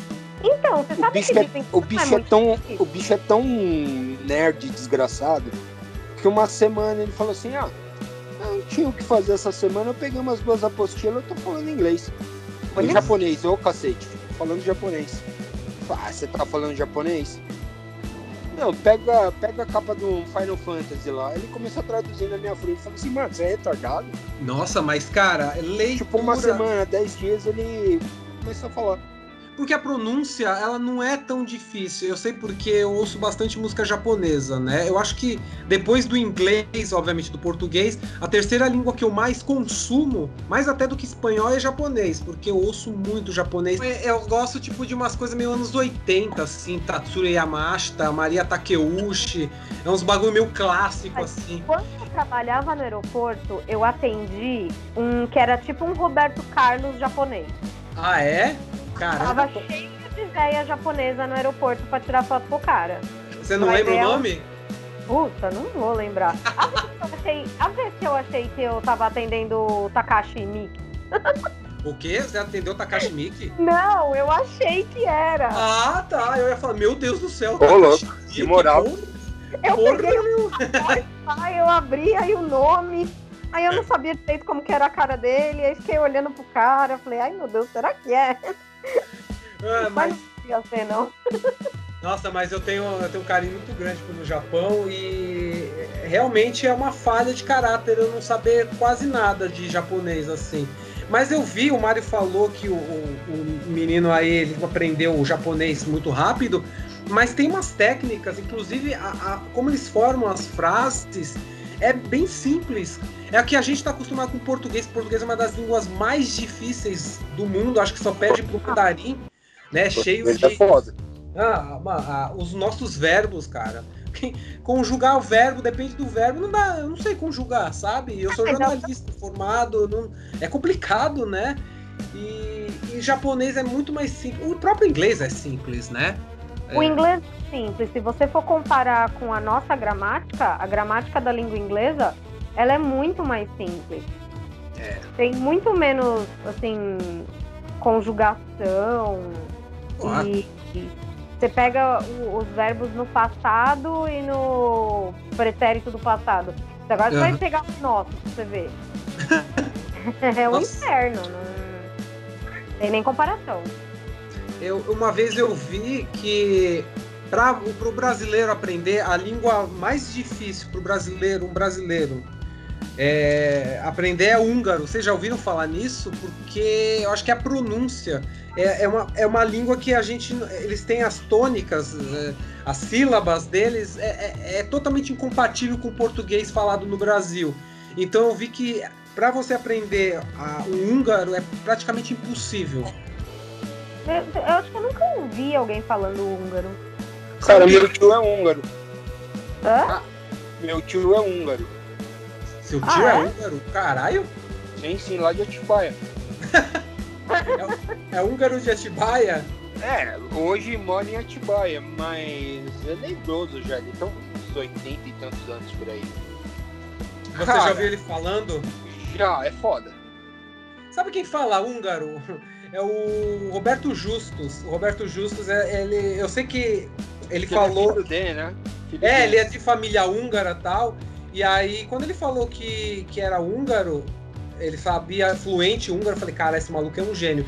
E eu aprendi isso, esse detalhe, eu li um livro do Chico Buarque, chamado Ah, Budapeste. Eu li É, na no faculdade. E eu acho que ele cita isso e depois eu fui eu fui pesquisar tal e, e de fato é realmente a língua mais difícil para se falar. Um brasileiro falar é o húngaro, ou seja, a gente pode falar mandarim, pode falar japonês, pode falar o que quiser, nada supera o húngaro. Tentei ver se ele me ensinava uns palavrões assim pra eu zoar, puta, sem chance, não dá. Não dá, cara. Sei lá, não sei nem. Eu sei sei nem xingar. suar. xingar em romeno. Oi? Em tempo, Sei em xingar tempo. em romeno. Ah, é rome- romeno é uma. Porque não parece português, cara. É, é origem latina, né? O romeno. É, tem, tem um xingamento que é curda, que eu acho que é tipo filha da puta. Curda. Curda. Como eu sei, eu não sei, mas não sei. Mas enfim, é, eu tava até falando, o Everton depois nos interrompeu, que é uma coisa que é- eu fico curioso. Eu tava, a gente tava falando de Friends. Realmente eu vejo que é uma série que muitas pessoas usam para aprender o básico, até o intermediário do inglês por conta do vocabulário, né, das falas. Você acha que isso procede, Dani? Procede, inclusive quando eu trabalhava no CNA, é, agora que eu trabalho na, na Red Balloon, eu não tenho liberdade nenhuma para mostrar para aluno nada de fora, né? Tem que ter tudo material dele. Mas no. CNA a gente tinha mais, mais liberdade. Então, uma das séries que a gente usava muito era Friends. É, exaustivamente, inclusive, diria eu, né? E só que eu me ferrei nessa uma vez. Sabe aquele episódio do Friends do, das resoluções de ano novo? Hum, é famoso, sei. Então, passei a, a aula inteira ensinando que a gente usa o will para intenções, né, que você quer fazer, tipo resolução de ano novo, e going to quando é uma coisa mais certeira. Tá, Uhum. entenderam a gramática tal, dei play na merda do Friends. Aí tá lá a Phoebe. I'm going next year, I'm going to fly a plane. I'm going to não sei o que. Os alunos, ué, mas você não tinha falado exatamente ao contrário pra gente? Que quando você você tá falando de intenção tem que ser will? Colocaram na parede. É, eu falei, olha, gramaticalmente falando, se você for fazer uma prova de proficiência da língua inglesa, é, essa é a regra. Sim. Só que hoje em dia os usos do, do futuro na, na linguagem falada, tanto faz como tanto fez, sabe? Contanto que você passe a mensagem que você precisa passar. É. Mas eu não tinha me atentado para esse detalhe do episódio até então. Mas eu vou, eu, agora que eu vou, é, eu vou aproveitar até o ensejo aqui para tirar uma dúvida com você. Porque eu, eu tava numa aula de inglês, num trampo lá que eu, que eu fiz, e a a professora de inglês, ela mora em Nova York, ela foi especialmente lá para dar aula, e a gente filmou essa aula. E aí ela falou que um grande erro é no thanks. Todo mundo fala thanks, mas tá errado, é thanks. Procede É. isso? É porque, na verdade, o que, que acontece? O som do TH no inglês, ele, ele na verdade tem dois sons. Um que chama de voiced, que é tipo, Aham. você meio que você pronuncia o TH com, com a língua aqui, tipo, atrás dos dentes da frente, sabe? É, exato. É. É, tipo, tipo assim, é, this, that, sabe? A sua língua fica atrás dos dentes da frente. E tem o som do, do TH, ele é chamado de voiceless, que é o tal da língua presa, né? Aham. Que é o caso do thanks. Tem que ser mesmo, thanks. Só que pro brasileiro, a gente não tem o costume de reproduzir esse som, né? Exato. Então, uma vez eu assisti um, um workshop de um, de um professor, é, ele é especialista em fonética, né? Inclusive o nome dele é Elcio Camilo, ele é maravilhoso. E Aham. aí ele, ele falou assim: quando você tiver com dificuldade para produzir ou para ensinar para o aluno esse som, você não precisa ficar que nem um retardado cuspindo nos alunos, botando, botando a língua no meio dos dentes e babando tudo. É só É. você falar para ele repetir. Então pronto? Estou, por favor. Cenourinha amassadinha. Tem. Aí sai o som. Como que é? Cenourinha amassadinha?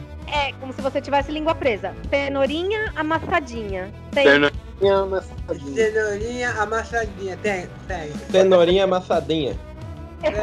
Cenourinha amassadinha tem. mesmo, esse essa mesma língua presa É. do cenourinha é a mesma do tem. Exatamente. Cenourinha amassadinha tem. Olha só. A gente tem que aprender tipo criança, né? Tem que ser, Tipo isso. tipo uns exemplos infantil, mas funciona. Foi o É melhor que se exemplo que eu vi. uma é, pela banda do Fábio. Eu uso isso até hoje nas minhas aulas. E uma outra coisa muito legal que eu aprendi com ele, que eu ainda uso na aula, é para corrigir a pronúncia errada de vegetable.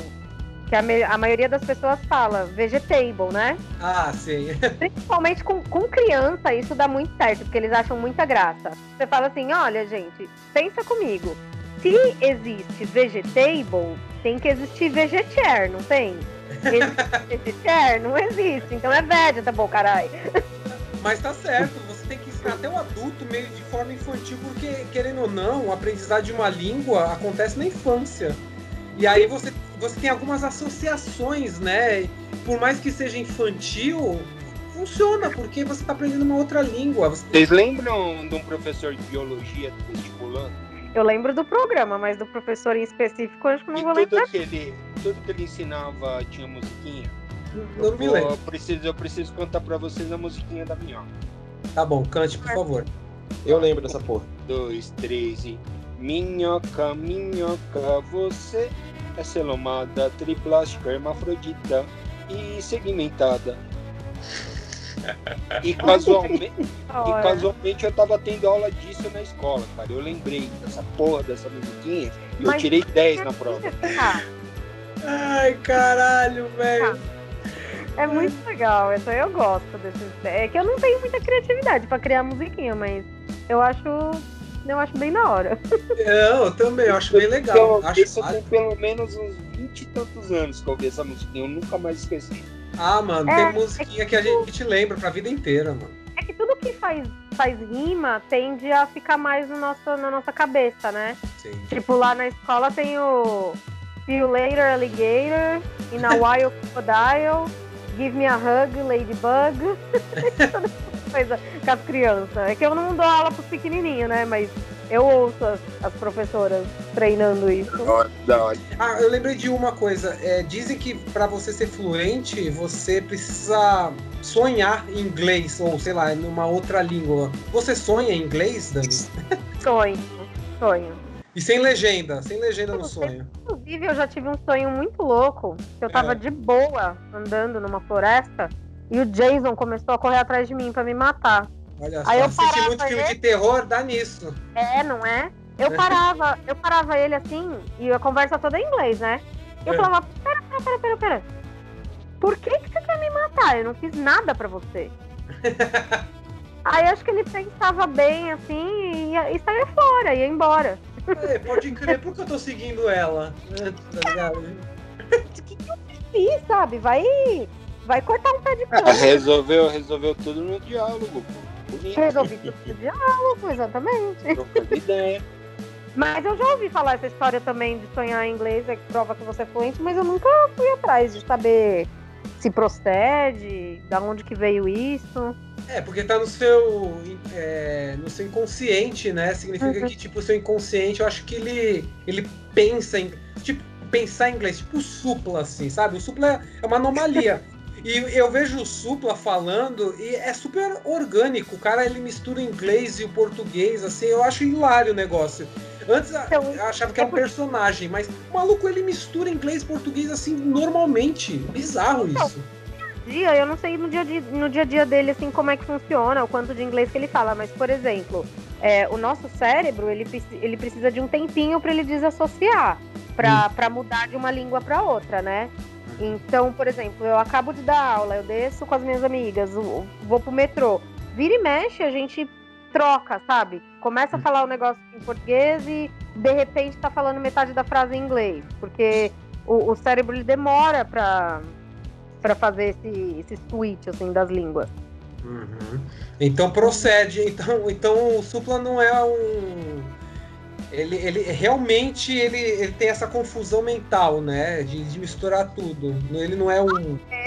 Eu sinto que é um pouco de personagem dele também, mas não sei. Come on, kids! Come on, kids! É, eu acho que é um negócio meio. Acho que ele já, já é o. Como é que fala? O rótulo dele. Não rótulo, mas. Pelo Marca que registrada. É, marca. a marca dele é falar assim. Eu, Porque pra a ser sincero, me irrita um pouco às vezes. Dá uma, uma gastura. Mas enfim. É, na minha adolescência, eu ia muito em show de, de bandinha punk daqui, né? É. E aí, o Supla tocou uma época com uma banda que eu gostava muito, que era o Holy Tree, né? E Aham. quando ele falava no palco, ele não falava assim, sabe? Hum. Não sei se ele não queria parecer meio bobo no meio de um bando de galerinha hardcore, não sei o que que é. Mas Então rola um personagem, né? Rola, provavelmente deve Exato. rolar um personagem, é. É engraçado, porque ele fala muito bem inglês, isso é inegável, né? Ele tem. Ah, ele morou lá há muitos anos, né? né, ele morou em Nova York, né? É, não tem nem como ele não falar bem. Falando inglês, vamos ver se eu- minha pronúncia tá bem boa. Guilt, guilt pleasure. Guilt pleasure. Vamos falar agora sobre os prazeres culposos. É assim que eu posso traduzir? É prazeres culposos? Eu- Traduziria como vergonha alheia, sei lá. Porque. Prazer, prazeres culposos é o que eu e o É. Marius fizemos como nos encontramos. Então, Ah, Delícia! filme pornô, né? É, Não, parece, não foi, né? não foi com culpa, não. Prazeres culposos. Não, é engraçado. E a gente usa. É, na verdade a gente usa isso pra tudo, né? Mas é muito mais popularizado pra música, que eu acho que é o que a gente vai pra essa, essa área. Vamos falar sobre músicas que a gente.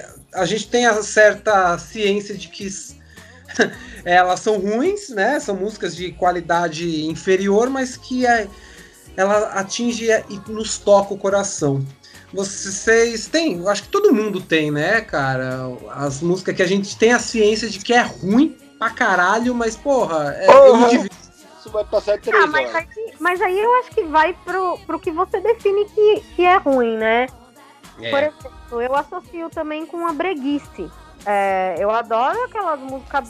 A galera da nossa idade geralmente acha brega.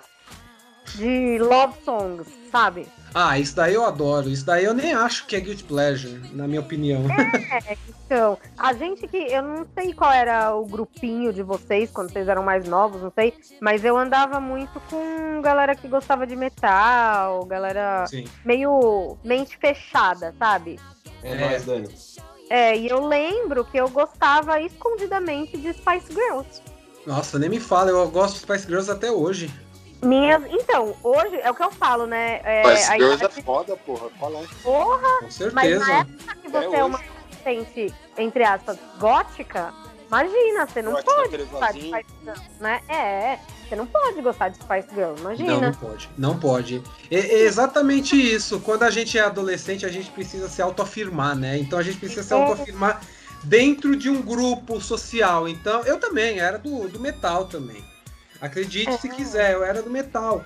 E, e- e você definiu bem. é, Rolava essa coisa da vergonha de você curtir as músicas e você não podia compartilhar isso com seus amigos porque ia rolar, tipo, um, um julgamento aí, né? Tipo, como Não, assim, cara? de, tinha amiga que botava o dedo na cara e falava assim: você tem que gostar de tal banda, que nem o Everton fala sempre de Halloween, né? Aham. As amigas me deram um CD do Halloween, queriam enfiar Halloween goela abaixo. Eu É. não gosto, eu nunca gostei. Aí, Igual- só pra, pra não criar caso, não, não, Halloween, da hora, true, true, sabe? Ah, não, isso é normal, cara, normal. Metade da discografia do Iron Maiden eu não gostava, e aí eu fingia que eu gostava de tudo do Iron Maiden. Hoje em dia eu gosto de tudo. Eu aprendi a gostar, meio, meio que me forcei a gostar. E aí eu acreditei nisso e eu gosto do Iron Maiden. Não, mas tem, tem algumas músicas que. que até hoje eu falo, ah, não, essa música não é tudo isso, não. Mas, tipo, hoje em dia eu gosto pra caramba do Iron Maiden. E.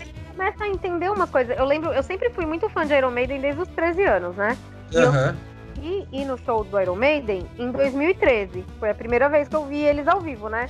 Uhum. Aí você tá lá, eu mó emocionadona, sabe? Vendo o Bruce Dixon pela primeira vez tal. Aí ele me entra com aquela roupa de soldadinho no The Trooper e É, ele tal. é puta reaça, um puta reaça, diga-se de passagem. Pra ligar as coisas, você fala, puta, nunca, nunca tinha reparado nisso antes, né? E eu comecei a envergar, quando eu era adolescente, eu comecei a envergar pro, pro punk, pro hardcore. Nossa, É. eu praticamente excomungada do grupinho dos metaleiros. Sério? Mas Sim. você, mas você não gosta hoje em dia ou você fala, ah, é coisa de, de jovem assim, Iron Maiden? É assim, eu gosto de Iron Maiden como uma banda, assim, eles são impecáveis, é um- Uhum. puta show, várias músicas eu gosto demais, só que eu parei pra perceber que a- a- os meus CDs preferidos, o meu CD preferido do Iron Maiden é o Killers, que é com o Paul Diano, né? É, o conhe- é o primeiro, é o segundo, né? Acho que é o É. segundo. É, que inclusive conheci o Paul Diano já e tal, mas O Diano eu acho que morou no Brasil ou alguma coisa assim. eu é. E eu. Ele é casado com uma brasileira. É. É, sim. E, E tá eu, no- eu gosto muito. Que, o, eu tava no, tava no bico do corvo, eu não sei como tá o Paul Diano, se já morreu, eu nem, nem sei. Eu- Cara, Sabe, o de vocês conhecem a Zona Norte? sei. Tem um, tem um bairro, né? Que é o bairro que perto da onde a minha mãe mora, que chama Vila Guilherme. Não sei se Conheço, já pô, é aqui do lado, aqui do lado. Porra, da Isso, Vila... e tem um posto na Vila Guilherme que é. hum, É tipo na Joaquina Ramalho. Aham, conheço. Eu conheço bem Eu, lá. o, o, o meu namorado, antes da gente namorar, ele disse que tava um Natal lá, ó o rolê, né? Passar no posto pra pegar pinga. E o Paul Diano tava lá, cracudaço, enchendo o cu de pinga. Então não sei nem se tá vivo. Não, imagina, você vai numa loja de conveniência, ah, vou passar lá pra tomar cerveja despretensiosamente na Zona Norte, na Vila Guilherme, aí você se depara com o primeiro vocalista do Iron A Maiden, última, assim, de a boaça. informação dele, Foi. eu tive dele, que ele tinha que fazer uma cirurgia cara pra caralho, ele não tinha condições. Eles estavam fazendo uma coleta pra ver se arrumava o dinheiro pra ele. Vixe. Mas ele Ah, tá cara, com o ainda, Paul- mas não tá bem não. Que triste. O Paul Diano, ele, ele fez um show em Leme, por incrível que pareça. Ah. Ele. Ele todo veio- dia. Não, não, não, pera, pera. Todo dia, todo programa, o Everton tem alguma história bizarra de Leme, velho. Tá pior que é falando bizarro, que teve show O de pior- Iron, Maiden praticamente em Leme. Diga, diga, diga. Não, era só, era só o. Poliano mesmo. ele veio, cara, e solo mesmo, né? Em carreira solo, mas bem no, no final da curva já. E tem até um vídeo, acho que é fácil de encontrar no YouTube. Ele começa a falar um monte de merda do, do Bruce Dickinson. Aí um fã cata e tá com um copo de água, de cerveja, que seja nele, o bicho fica putaço, cara. Ele começa a xingar, chamar o cara pra brigar, fala pros Ah, caras no mas- bastidores mas- lá que vai, que vai descer o ele- cacete nele. Mas ele é bad boy, né, mano? O, o Bruce Dickinson é um intelectual, ele é historiador, pil- pilota avião e, sei lá, acho que dá aula em, sei lá, em Oxford, sei lá. O, Pond, o, o Pondan, ele. O Pondeno, o. É Pondiano, é. Eu tava confundindo com o ator Pondeno. Então, o Pondiano, ele é mais. Ele, esse sim, é, ele tem uma atitude mais punk, né? Uma coisa mais agressiva do rock, né? É, então, e aí eu lembro que na época eu tinha uns CDs lá, eu tinha o CD do Halloween, eu tinha o CD do Metallica e não sei o quê. Aí o, o- a gota d'água pra ser excomungada da, da galerinha do metal foi que eu fui na galeria do rock com esses dois CDs e eu troquei por um do Green Day e um do Ramon, acho. e aí Nossa. eles falaram, tá fora. É, mano, é, mas rola muito isso. Rola muito isso. Eu, eu também tinha essas paradas aí. De. Ah, por, por exemplo, até dentro do próprio metal, tipo, o Everton acho que vai me julgar, mas foda-se. Eu, eu aprendi a gostar de Metallica, olha só, como eu, ouvindo Saint Anger. Saint Anger. E, e, tipo, é o álbum que todo mundo odeia, né, velho? E até hoje eu tenho um super carinho. Aí se eu falo isso pro metaleiro, o que que Porra, acontece? eu gosto do Seninger. Ah, eu acho muito da hora esse álbum. Eu aprendi a, A gostar bateria, a bateria só parece batuque em mesa de boteco, mas tá valendo. Bateria não dois, é, a bateria dois latão de. dois latão da Shell, mas foi bom. Um souvenir. Não, que eu era muito cobrada pra gostar de Metallica e eu nunca gostei. Ah, você nunca gostou de Metallica? Hum, Não, era aquela coisa que eu ouvia e eu falava assim, tipo, sabe, se tá tocando não me incomoda. Mas eu não vou catar no Spotify pra ouvir. Cara, Aí eu tenho depois- uma. James Hetfield caça ainda, nossa, eu odiei mais ainda. Redfield é pau no cu. Eu tenho uma relação com metal hoje em dia bem diferente do que eu tinha antigamente. Antigamente o meu mundo era só metal. Mas hoje eu sou bem mais de boa, eu não sou mais caga-regra como era antes. O Carlos falou que eu ia julgar. Eu falo essas paradas zoando. Mas eu prefiro bem mais a pessoa que aparece assim. Ah, eu tô começando a curtir metal. Você me indica alguma banda aí? É da hora, não sei o quê. Do que aquela pessoa que curtia outra coisa e tem vergonha. Aí do cu começa a falar assim: Eu sempre curti, agora só tô voltando a ouvir de novo. Ah, vai tomar no meio do cu, bicho. Ah, eu, eu sei, acho que isso me Eu, remete. eu cresci ouvindo Tião Carreiro e Pardinho, Tunico e Tinoco, Rio Negro e Solimões. Eu fui conhecer. Primeiro eu fui conhecer rock. Eu comecei a ouvir bandas brasileiras, tipo Charlie Bell Jr., essas porras, sabe? Ah, não, misericórdia. saí, não saí do útero da minha mãe batendo cabeça com Venom, tá ligado? Então, porque se- os metaleiros hoje, além de reacionários, né, esses arrombados, eles carregam, eles acham que carrega, é, a maioria.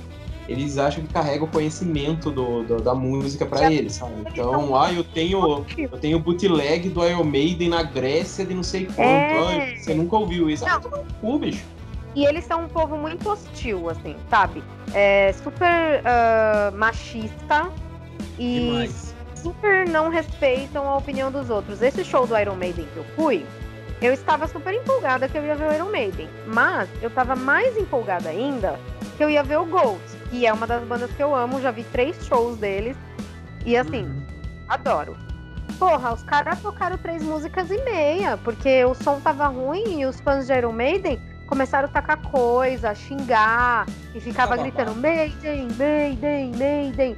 Que nem uns babacas, sendo que eles estavam tocando com o Iron Maiden porque o Iron Maiden apadrinhou o Ghost. Uhum. Olha como o fã é, é uma coisa imbecil, né? É bem tóxico, né? É uma coisa bem Vocês tóxica. lembram, vocês, vocês lembram de quando aquela banda brasileira Glória tocou no Rock in Rio? Sim, eu não gosto da banda. Assim, não, não é um estilo que me agrada. Só que os caras, pra tocar lá, eles mudaram o repertório deles, eles colocaram mais peso na banda. Só pra, tipo, se pertencer ali. Eles se, se transformaram pra participar ali. Os caras subiram lá, o nego começou a zoar, tacar garrafa. Mano, Não puta babaquice, é, cara. Mano, eu acho, eu acho assim, pra, pra eu que frequento bastante festival, inclusive saudade de show ao vivo, quem sabe um dia, Quem sabe? tá, por exemplo, vai um show que vai terminar o Radiohead, uma banda que eu gosto muito. E no meio, no meio do festival tem bandas que, ah, não sei, não conheço, não vai. Cara, é hora de você ir dar um mijão, é hora de você ir catar uma camiseta, é hora de você catar pra cerveja. né? Cara, vai de boa, o banheiro vai estar vazio, vai estar sossegado. Não fica punhetando os caras que tá trabalhando, velho. É lógico. Eu falei, eu, eu falei brincando, né? Eu não tenho dó porque o Mi é um babaca, né? Que é o vocalista do Glória. Mas falei zoando, assim, apesar dele realmente ser um babaca. É, sim. E eu acho muita falta de respeito, sabe? Você vai. Respeita, eu não gosto nenhum, não vê, bicho. É festival, sabe? Você vai lá pra ver uma banda porque você gosta daquela banda. Enquanto o que você quer ver não tá tocando, que nem o Mário falou, vai catar o que fazer, sabe? Eu vejo, sabe o que eu vejo? Eu vejo que é, é um bando de. Geralmente é uns bando de homem que não tem sorte em, em se relacionar com mulheres. E aí eles têm essa coisa da autoafirmação, que eu volto a repetir esse termo. E aí eu preciso, eu preciso me autoafirmar como metaleiro. Então esses caras, eles não merecem estar aqui no mesmo ambiente que o meu. E não sei o que, eles, eles colocam todas as frustrações da vida deles em cima de, uma, de um ritmo, de, uma, de um estilo musical da, da banda, né? E, se você é mulher, eles vêm querendo saber assim, ai, mulher gosta de, de metal? Duvido. Fala É, assim, o baterista do, o baterista do terceiro álbum da Exato. Eu não sei das quantas. Cara, a mulher em todo rolê, todo rolê a mulher toma no cu, no sentido ruim. Pior Que a menina gamer não pode jogar. A É. menina que é cinéfila, não. E prova. A mina que gosta de futebol não pode gostar Não, de que ela quer dar pro jogador. Ah, vai tomar no cu, bicho. É, no metal. paz. No metal também. Se tá no metal, quer dar pra, quer dar pra banda. É umas fitas Não assim. sei se vocês lembram do, da, da época do Orkut, lá da comunidade do Boca do Inferno. Tinha um Aham. cara que, pra mim, ele é um nazistinha, nunca me enganou. Um tal de Marcel. Ele veio me tirar um dia, na época do Boca do Inferno ainda. Ele veio. Eu comentei que eu nunca tinha assistido Cannibal Holocaust e que eu não tinha vontade de assistir por conta das mortes dos animais, né? Não, merda. E aí ele veio, ele me chamou, ele veio, ele me deixou. Do que, que foi que ele me chamou? De ignorante cultural, um negócio assim. Mamma minha, E minha fala- caceta, velho. É, falou que não podia me intitular fã de horror Ah, mas e que eu era uma ignorante cultural e que eu era muito fresca e que não sei o que, não sei o que lá. Eu lembro que na época ele me ofendeu legal. Que o Marcelo, o Marcelo Milice, lá do Boca, ele deu um toque no cara porque o cara me ofendeu. Eu já tretei com esse maluco aí, eu já discuti, já discuti sobre religião, porque ele se diz cristão. E ele falou que a única religião que realmente vale e que é a certa é o cristianismo. O resto todo mundo É vai pro lógico, inferno. porque as pessoas, é, esse, esse tipo de pessoa, é, é só o que eles pensam que é certo, né? Como se você não soubesse disso, né? E o mais engraçado é que no meu tempo, eu não sei, antigamente é, o metal era associado a, a coisa satânica do mal. Hoje em dia os caras são tudo cristão, mano. Vai entender, não tô entendendo mais nada. É o tal do white metal, né? Tem white metal, o rock, metal de Jesus, metal pra Jesus. Ué? É, Ah, mano. demais.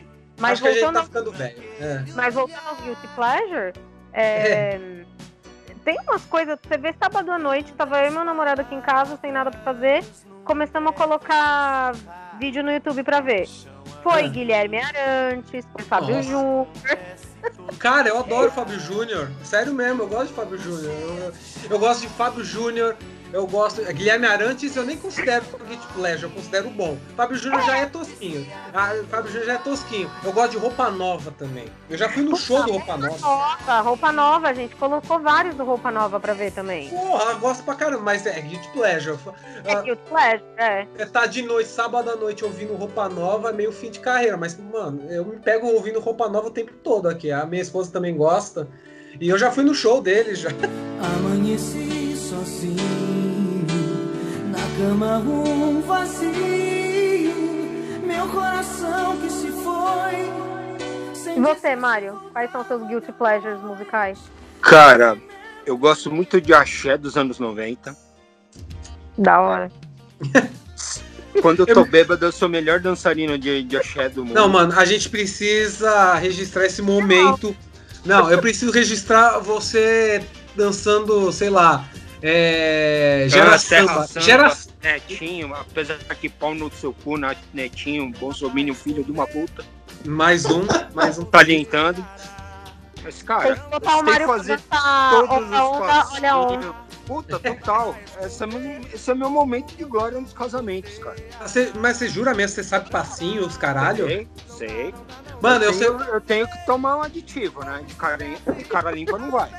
Cara, eu, eu sei dançar toda a coreografia do que a Dani citou aí. Olha a onda, olha a onda, vou te Total. pegar. Mano, eu sei toda a coreografia, mano. Total. Porque assim, na época da escola, antes de eu ser metaleirinho, um pouco antes. Ah, mano, é, tem aquela coisa da puberdade, de você querer se entur- enturmar com as menininhas tal. E aí, cara, mano, na- nas festas rolavam axé, axezeira. Eu aprendi passo terrível, mas é, é tipo a visão do inferno. Eu dançando até hoje é uma, dança- é uma visão do inferno, porque eu sou durão e. não Mas tem- é assim, né? Tem que ter um, tem que ter um aditivo, senão Não. não vai. É, não tem a, eu não tenho a malemolência, tá ligado? Mas a gente aprende ragatanga, sabe? A, a, a Não. sererê, raderê. O Ruge é foda, adoro o Ruge. Ruge é legal. Puta, Ruge é demais, cara. Ruge é legal, cara. Eu também acho legal. Eu danço, Spice mano. Girls eu gosto muito. Backstreet Spice Boys. Backstreet Boys é do caralho. N5 Gosto. é do caralho. Gosto de tudo isso. Gosto Cara, de tudo isso. pagode dos anos 90 também aprendi a ser apaixonado. Na época, eu metaleirinho, roqueirinho, tal e coisa, pa- pagode, catinguelê, exalta samba. Vai tomar no cu, exalta samba com o Krieger é bom demais, bicho. É bom, cara. Tava numa, eu tava nessa conversa com o meu namorado esse fim de semana. Quando você tá numa bad, você vê uns pagode de exalta, os mais românticos, puta merda, cara, desce lindo. Você sabe que começou zoando que esse negócio de música de casal, né? Eu falo que a minha música com meu namorado é aquela do Sampa Crew, sabe? É, Qual do Sampa você- Crew? Eter- Eterno Amor? É isso, eterno amor. É, Porque é, quando a gente começou a namorar, a gente rachava o bico. Oculta em minha alma, há tempos trancado. Um grande sentimento por ti foi libertado. Sabe vendo aquelas. aqu- aquelas. Aquele tipo clipe com montagem de PowerPoint? é, é, é, sei, sei, sei. Então, a gente passava sábado à noite vendo o clipe do Sampa Crew em montagem de PowerPoint. Eu falo, se a gente casar, um dia vai tocar essa música. Porque só pode ser. Você nasceu pra mim, eu nasci pra Essa, Cara, o que essa- é mais, o que é mais legal do Sampa Crio, que é um maluco gordão, grandão, tipo o meu naipe, assim. E um maluquinho magrelo. E o gordão. Você nasceu pra É, pode crer. pra você. E o maluco, e o maluco magrelão, pode ir aqui, pode ir lá, blá blá blá blá blá blá blá. E, e também nessa, nessa vibe assim de dupla, Claudinho e Bochecha é bom pra caramba também. Claudinho e Bochecha é bom demais. Hoje eu tava ouvindo, juro pra você, cara. Sério? Não quer semente, tava ouvindo nada, Mariana. Tava ouvindo Juro nada. pra você, cara. Nosso sonho, nosso sonho, nosso sonho é uma das melhores músicas em português. Eu não tô brincando. Não, mas é, cara. Eu, eu, eu tô com o Mário nessa. Não, não, eu, eu concordo também. É a essência do funk carioca, mas aquele É funk. bom demais, cara. É, Sim. é a essência do, daquele Vou falar um bagulho que malandro. vocês não. Hum, Vou falar um bagulho que vocês não lembraram ainda. Fat Family, bicho. Fat Porra! Family. Porra, a mina lá que faleceu cantava pra cacete, bicho. Nossa, que voz que ela tinha. Eu Mas quase, aí é uma- eu quase quebrei o. Eu quase quebrei o pescoço tentando fazer o lance do pescoço deles lá, mas tá Eu não valendo. sei. Eu não tenho essa malemolência, mano. Eu não sei. É, mas, mano, Fat Family também tem uma puta qualidade, porque é, é, todas são músicas do soul americano, né? É negão criado no gospel, né? Isso aí É, não- soul, gospel, é, isso daí é muito bom. Isso é- eu acho o soul pa- bom pra caralho. É que tinha as traduções, é, aportuguesaram, né? Brasileiraram as músicas e aí ficou uma coisa bem piegas. Mas se você vê o original, também não, não se difere muito, né? A tradução, né? É uma coisa meio É. brega. A- isso levou. Se a gente for pensar, a gente vai chegar à conclusão de que isso levou a Juntos e Shallow Now. Ah, não. Aí, aí, aí eu acho que é ruim. Misericórdia. Aí eu acho que é ruim de 100%. Então, mas é o que eu tô falando, essas traduções de, de músicas em inglês para nosso idioma levou a isso, entendeu? Então, Puta, essa, essa não dá, cara. Essa é ruim demais. Não, essa não dá. é, Cara, as, É. as melhores traduções de músicas é, originais em inglês é do Clayton Camargo, bicho. Quando um dom de amor se vai, de tudo a gente tenta ser capaz. Você lembra dessa? Lembra? Sensacional. Opa! Clayton Você Camargo. mano. leva, você leva jeito pro sertanejo, hein? Eu tenho, É, inclusive, depois eu vou citar. Inclusive, depois eu vou citar a minha paixão pelo Christian Ralph. E quero cantar um pedacinho de uma música Christian Ralph é foda pra caralho. Manda aí, manda aí, Christian As Ralph, mano. duas vozes mais abençoadas que a gente tem nessa música. Não, manda o Christian Ralph aí, vamos ver se eu não Manda, sei. por favor, por favor. Vamos lá. Tem, tem uma música deles que eu gosto, que quando eu era criancinha, meu pai colocava. E Mas eu não peraí, entendia- peraí, peraí. Não é lá do B, né? Ou é tipo as É um músicas. pouco. só- Ah, então É um eu pouco. não vou saber.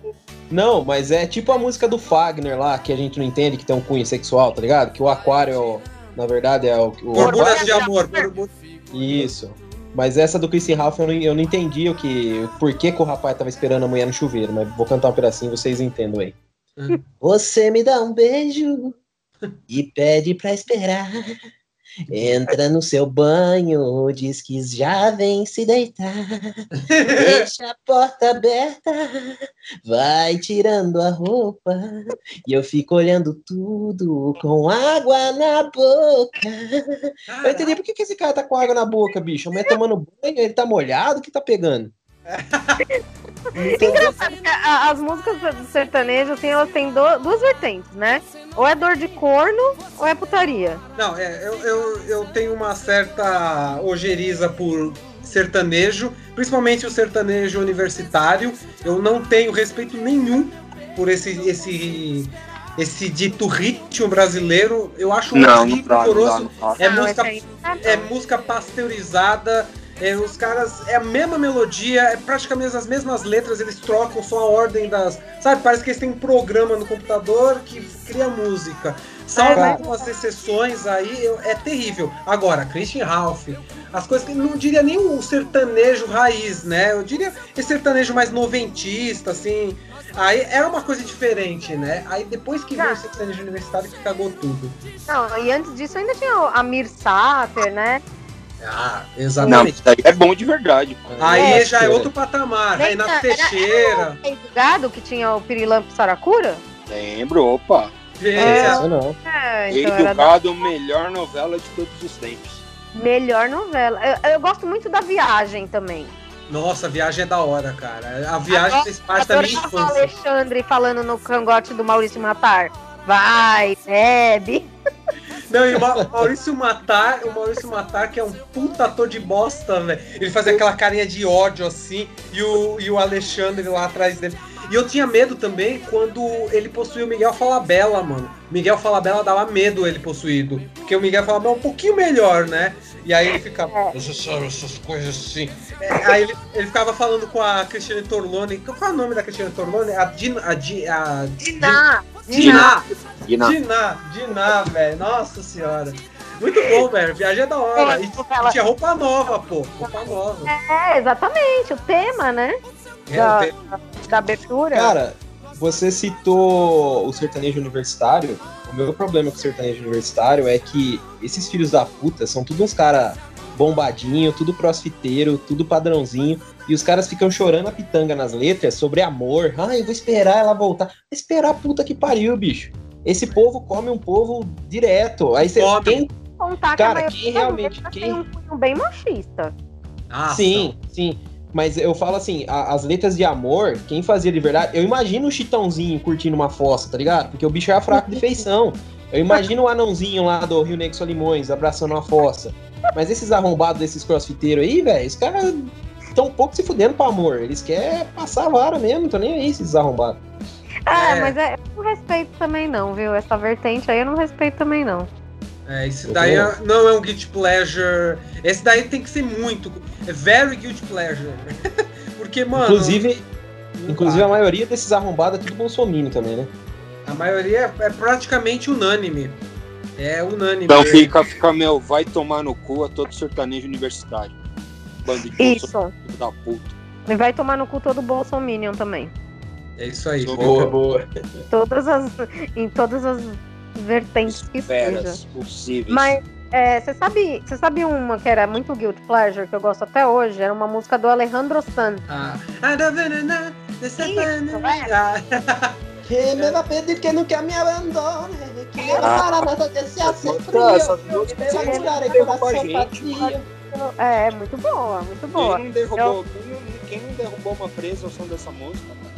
Porra, Não, mas eu no, no karaokê eu me mato de cantar essa música, né? Não falo nem espanhol. é, não, eu, nossa, eu, é, o eu- mesmo efeito, é o mesmo efeito comigo no axé, né? Tomou um aditivo e já era. Sabe Sim. que, eu, sabe o que eu gosto de cantar no karaokê? Tem uma coisa que eu gosto, eu sou cantor de karaokê, né? Eu sou bom, eu sou bom assim, eu, tipo. Porra, não- saudade de um videokê, hein? Falar pra Nossa, vocês. que da É. hora. Nossa, mano. Nossa, eu adoro, eu adoro. E aí, cara, eu, eu canto. Eu, eu gosto de Gees, eu canto Gees pra caramba, que eu nem considero Guilty Pleasure, eu acho bom mesmo. Não, Gees é bom, pô. E, eu, e, eu- e uma outra banda que tem, sei lá, sonoridade meio parecida, Gees, é- não, não acho que não, eu viajei agora. Mas é o Gypsy Kings, sabe? Conhece o Gypsy Kings? Minha avó tinha disco do Gypsy King. Da Eu hora. adoro cantar Gypsy Kings na, na, em, videokê, assim, é karaokê, né, na verdade, no karaokê. Porque eu gosto de cantar aquela música Quando si malha dolore, quando si que el mal de amore, sabe? Tem aquela também, é, a, Volare, oh, cantare, oh, me, me pinto de blue, sabe? Essas, mano, eu acho essas músicas do caralho. E essas, Pinto, o que que você falou aí? O que que teu pinto? me pinto de blue. Ah, É que tá, essa, é- essa é uma mistura de italiano com espanhol e com sei lá o. Né? Me Cara, pinto. sabe o que eu cantava? Sabe o que eu cantava pra caralho nos karaokê da vida? É, Bom, xi, bom, bom, bom, bom. Bom, a música mais comunista. A música comunista essa daí. O de cima só e de É quando, baixo- é quando o axé conheceu o Marques, bicho. As meninas, né? meninas. É. É, as As comunistas, cara. E, e se eu não me engano, a letra dessa música é do latino, não é? Outro filho Ah, da então- puta Bolsominion vai tomar no cu. Esse é ruim. Esse cara eu odeio, velho. é, esse aí não dá pra. caralho. é arrombado. Não, e- mas eu acho que essa letra é. Ah, não, não, não. Sabe qual é a letra dele? É aquela lá do.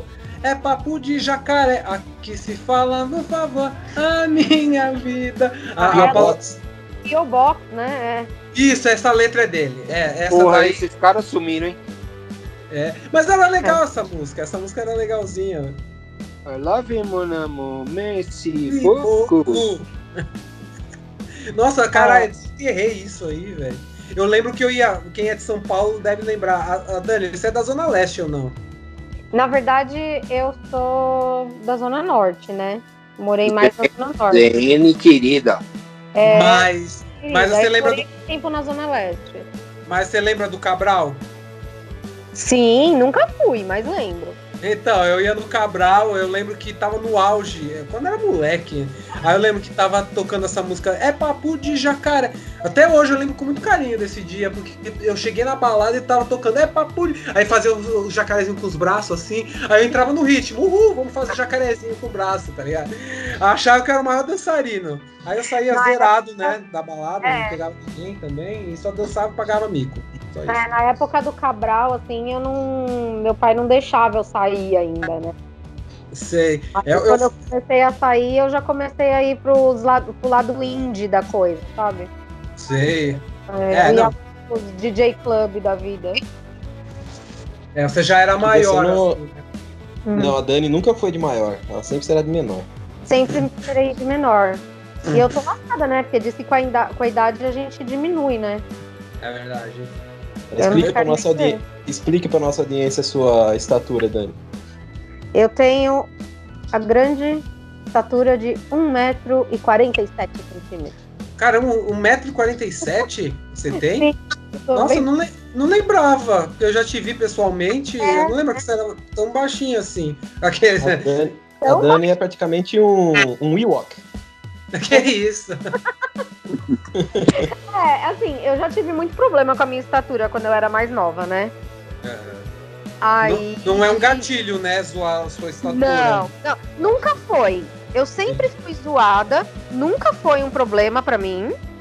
É, mas eu tinha muito, muito problema com a minha estatura de. Por exemplo, eu lembro quando. Não sei se vocês conhecem lá, lá na Armênia o Hangar 110. Manjo, manjo. Sim, sim. Eu ia muito lá, muito, batia cartão lá. E aí, o balcão de você pegar o ingresso, ele era super alto. E eu morria de vergonha. Porque, é, tipo, Márcio, Márcio, Márcio. É, tipo, ah, tem ingresso, Márcio. Com dinheiro. Eu colocar uma caixa embaixo pra você subir no balcão. Ingresso, Márcio. Por favor. E aí, eu, eu, eu era muito ah, sabe, aquelas piadas besta lá de como que tá o clima aí embaixo, Sei. rodapé, é, salva-vida de aquário, essas coisas. Engenheira de Lego. Essas e coisas. essa daí eu nunca tinha ouvido, engenheira é, de... é, Essa daí uma vez eu inventei, essa daí pegou. Pegou eu, tenho, eu tenho uma forma carinhosa de me referir a Dani. Eu chamo ela de minha pequena grande amiga. Ah, é. ah isso é bonitinho, isso é, é bonitinho.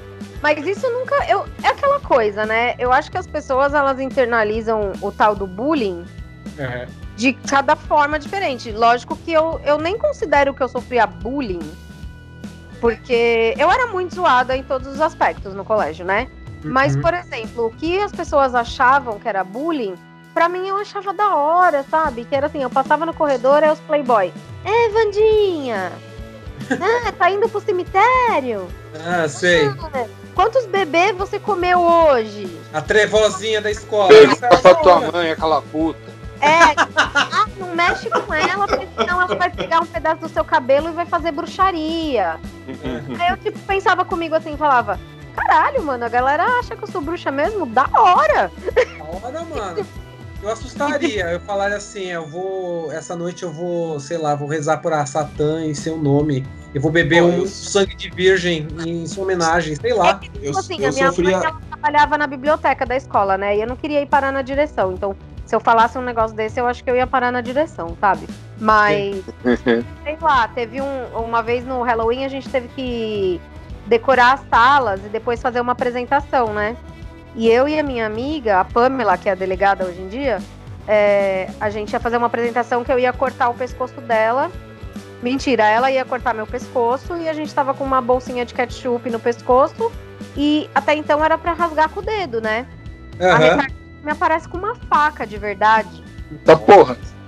E aí, tipo. Ela queria cortar de verdade. Não, ela cortou a minha garganta, entre aspas, aí começou a sair o ketchup todo. As crianças pequenas que estavam assistindo começaram tudo a chorar. Aí a gente foi pra diretoria. Da hora. Tá parecendo, é da hora, tá parecendo, tá parecendo as irmãs do Ginger Snaps lá. É tipo isso. Mas foi a única vez que eu fui passar na, que eu fui que eu fui parar na diretoria, né? Essa minha amiga ela ainda era mais trevosa do que eu, porque ela ia com as cruzes invertidas e sobretudo pro colégio. Então, ao mesmo tempo que o povo zoava a gente, dava pra ver que eles tinham um certo receio, né? Tipo, vai que são bruxa mesmo. Ela, ela é delegada de qual DP, você sabe? Puta, eu não sei qual que ela tá agora, porque ela. É, esse negócio de delegado foi agora, né? Então ela, é. ela se tornou delegada agora, mas ela trabalhou no, no, no DHPP, né? Do homicídios, ela trabalhou muitos anos. Inclusive, ela estava lá na delegacia quando levaram a Richthofen, né? Como assim? É, ela estava trabalhando na delegacia para onde levaram a Richthofen, né? Mas na época, em 2002? Na época, é. Para fazer o inquérito e tal, ela estava lá. Oh, você tem umas histórias muito boas, hein, Dani? Como assim? Ela foi dele, ela, tipo, ela, ela viu tipo, a Richthofen assim, na época. Ela, ela era da divisão de homicídios, ela não estava trabalhando nesse caso. Mas é. ela trabalhava na delegacia pra onde. Chama ela pra gravar com nós qualquer hora, meu. Então, é que. Quem? A Richthofen ou a amiga dela? ah, também, se quiser vir, vai, vai dar view, vai dar view. Vai dar view, Richthofen. A gente se transforma no flow da noite pro dia. Ela, lógico ela agora, ela, tipo, a gente meio que perdeu um pouco de contato, porque no começo da pandemia, ela tava meio que tacando foda-se, saindo e tudo mais. Eu dei uma chamadinha nela, sabe? É. Porque ela é tipo a minha amiga de infância, desde os 7 anos de idade. Falei, meu, segura a onda aí, que o bagulho tá feio e tal, não sei o que. Aí parece que ela não gostou muito. Aí desde então a gente meio que tá, sabe? Esfriou a relação. Esfriou a relação, sabe? A gente já passou por muita coisa junto, assim. E, e ela. Ah. E ela na adolescência era mentirosa, contava cada história, inventou Ah. que tinha um tarado que morava no 18. Podia ter, a gente pensa hoje em dia, podia ter acabado com a vida do cara, né? Nossa, com certeza. Então, Tem vários filmes a respeito disso, de- dessas mentiras aí que acabam com, com a vida de uma pessoa, assim. sim, exatamente. É muito, é muito punk, assim, a história. É, Ela tem várias histórias bem pesadas do, do DHPP. Inclusive, ela é uma pessoa super fria, assim, sempre foi. E ela, pra ela, ela pediu afastamento. Ela não queria mais trabalhar no DHPP. Porque ela não aguentava mais ver tanta desgraça. Meu Deus do céu. Eu não tenho, eu Eu acho que eu não tenho, eu não tenho, eu não tenho culhão, não tenho, não tenho emocional pra, pra tanta desgraceira, não, cara. Na moral. É, eu acho que Nem eu, não. bicho. Apesar que quando eu era mais eu era louca pra fazer o curso de auxiliar de necrópsia, tá ligado? Pra trabalhar com, junto com um legista. E. Depois não sabe porque sofria bullying, né? Ué, Não, não, não sabe porque te chamavam de Vandinha e tal. Ué. Mas Mas dizem que ganha bem essa porra, né? Então, ganha, o meu primo fez esse curso. Eu achei que ele não ia ter estômago pra trabalhar com isso, mas acabou ele disse que acabou se acostumando. E ele trampa, tipo, ele mora em Araraquara, inclusive. Tipo, três dias por semana, parece. Ele faz plantão três dias por semana e depois o resto da semana é free. E ganha uma grana. Ah, tudo bem que ele vai te secar uns mortos lá, mas, pô, três. E deve ganhar o quê? Uns 10 pau, sei lá. Deve Não ganhar- sei, mas Porque ó, eu- assim, você vai dissecar o morto. O morto não vai encher seu saco. O morto não vai ser sem educação com você, sabe? É uma coisa louca, porque depois você começa a ver como um objeto ali, tá ligado? Tipo, faz parte da sua. É um material de, de trabalho ali. Você. Ah, um- não é um ser humano mais, é só um pedaço É. de carne que eu tenho que abrir. Pois é. A gente, a gente assistiu muito filme pra acreditar nisso daí. Pra Não, que, que o morto não vai reclamar? Ex- exatamente. Eu ficaria meio cabreiro. Eu sou o cara mais de boa possível, mas eu ficaria num cagacinho ali. ah, Se o sou. braço tiver um pouquinho pro lado assim, eu já pico a mula, bicho. Mano, eu sou o ateu, o ateu mais cagão, mano. Eu sou o ateu mais cagão do mundo, velho. É? Também. se a porra aparecer, eu vou ficar vendo. Caralho, mano, que barulho é esse, mano? A alma do filho da puta tá aqui, mano. É, Fala um filme aí que vocês dormiram de luz acesa. Nossa, vários. Eu acredita que eu, eu fiquei com medo de atividade paranormal. Eu fiquei com Credo. Juro pra você. Demais. É demais? É, pois é, é demais, mas eu fiquei com puta medo desse filme porque parecia muito realista, cara. E eu acho que se tivesse uma assombração, ia, tipo um poltergeist mesmo, ele ia agir daquela forma mesmo. É, da atividade. É. Eu, a- eu, a- mano, aquela cena que eles estão dormindo e o cara bota a câmera lá. Não é à toa que o filme custou 8 mil dólares e angariou, sei lá, 100 milhões. Eu acho que é o segundo filme mais lucrativo da história depois de A Bruxa de Blair. E o Spielberg, velho, é, é o segundo filme mais lucrativo. O filme custou 8 mil dólares. O cara que fez o filme é o próprio diretor e ator. Ele filmou tudo aquilo dentro da casa dele. E, tipo, ele foi bem engenhoso. Tanto é que o filme, eu acho que é de 2005, o filme só estourou em 2009 em festival, porque o Spielberg, nada mais nada menos, assistiu o filme. Ele ficou assustado, no bom sentido, né? Ele adorou o filme e falou: caralho, esse bagulho é bem creepy. E aí ele ajudou a promover e ajudou a produzir e tal, e espalhou isso pro, pro mundo inteiro. E o cara ficou multimilionário. Ele fez um filme despretensioso de 8 mil dólares e ganhou 100 milhões de lucro. Ah, só e eu acho, eu achei esse filme bem do caralho. Eu, eu gosto pra caralho de atividade paranormal. Primeiro eu gosto também. Depois É, o primeiro. virou palhaçada, né? Ah, depois fica uma bosta. Também. Mas Acho que eu só vi o primeiro também. é, eu vi todos, pra falar a verdade. Vi até o Atividade Paranormal em Tóquio. Ah, é- nossa, é, dizem que é bem ruim esse. Esse eu não é bem assisti. ruim. É bem... Eu tenho uma coisa, às vezes eu dou play no filme que eu sei que vai ser ruim. Mas Ah. algo atrai pra isso, sabe? Então aí eu só vou. Ah, eu tenho isso também, com filme de terror também. Ah, esse daí deve ser bem ruim, mas eu quero assistir. Eu assisti o último do Nicolas Cage, Willis Wonderland. Ah, eu baixei, não assisti ainda. Não, é, mano, é, é ruim, mas é legal. É, é ruim, mas é legal. Assim, eu não adorei o filme. Eu gosto de mais filmes. Tem os filmes piores do Nicolas Cage que são mais divertidos. Mas é legalzinho esse. É legalzinho. Acho, acho que você vai É, eu curtir. tava falando com o Everton esses dias, tá muito ruim de filme de terror, né? Ultimamente. Assim. É porque ultimamente os filmes, eles, os filmes de terror, eles estão criando uma vertente para eles estão se levando muito a sério, né, os filmes. É mais é, ultimamente é mais é raro você encontrar um filme tipo despretensioso que só tem banho de sangue, um monte de gente morta assim, violência gratuita. Não, hoje em dia é, são questões filosóficas assim. Isso me faz até lembrar do Júnior do Júnior Tobias. Nossa, ele é de verdade essa pessoa? Não sei, ó, eu cortei relação com ele. O cara não para Não, não, não dá, não dá, é muito chato. Vixe, tá bloqueado faz tempo, bicho. Mas ele falava uma coisa que é certa até. Algumas vezes ele filosofava umas coisas que eram, cer- que eram certas. Hoje em dia o terror tá muito chato, é muito mimimi aqueles, né, bolsominion. Mas é Uhum. verdade, eu, eu gosto muito, eu acho que tá, o terror tá... Hoje em dia ele, ele amadureceu, é um gênero que amadureceu pra caramba e tá no mainstream. Eu, eu não duvido que daqui, sei lá, 3, 4 anos um filme da A24, sabe? É, de Sim. terror concorra ao Oscar, assim, de melhor filme. Tá quase É o tal, é o tal do pós-horror, né? é, eu, eu, eu evitei falar isso. Eu, eu lembrei desse termo, mas é o tal do pós-horror, que é uma grande falácia. Não, tiveram filmes bons que eu vi recentemente, aquele. Puta, qual é o nome daquele que o o velho tá morrendo? Peraí. Não, Wicked é o último título. É, o- tem um, The é- Dark and the Wicked. The Dark É, and the. Wicked. Wicked, é. É, eu assisti, eu assisti esse também. Bom. Ah, Esse Stent Mold aí, que eu assisti geralmente, assisti recentemente, gostei também. Bom, bom pra cacete. Mas às vezes você tá num, num pique de ver, que nem você falou, né? Ver umas cabeças decepadas, É, podreira. Por isso que eu segui a dica do Everton e assisti o The Grizzly, The Grizzly Strangler. eu, Esse filme- eu- esse eu não vi, esse daí. Cara, eu. Deixa, eu. deixa eu contextualizar. Eu e a Dani, a gente indica filme um pro outro, mas eu já sei um pouco do gosto dela. Tem algumas coisas que ela não gosta, assim, por exemplo. Filmes com cenas de estupro e coisas desse tipo, ou filmes mais pesados, com uma te- temática. Que nem uma vez. Eu, eu, eu lembro de ter mandado o Canibal Holocaust pra ela há anos. Inclusive, mandei um papelzinho escrito todas as partes, assim, que, não, Foi, que, é que são as, pra eu pular. Como cenas do- assim? da morte. Como assim, Eu- Dani? Você não gosta de Canibal Holocausto? Que, A que cena dos fã de animais. terror é essa?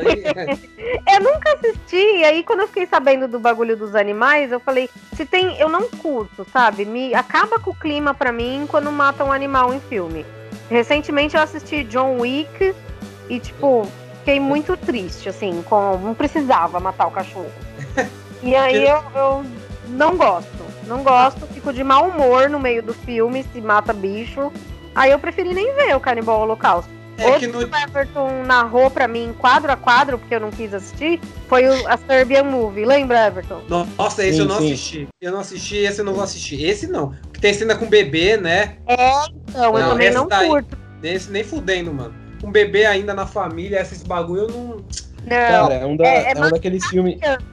machucar bicho pra mim não dá, sabe? Não, É um daqueles filmes que não acrescenta em nada, ele é o choque pelo choque, não. Sim.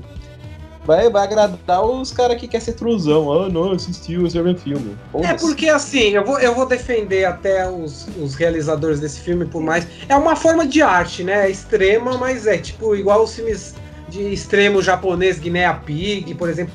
Tem cena de dissecação, a pessoa sendo dissecada viva, e tem todo um sofrimento ali.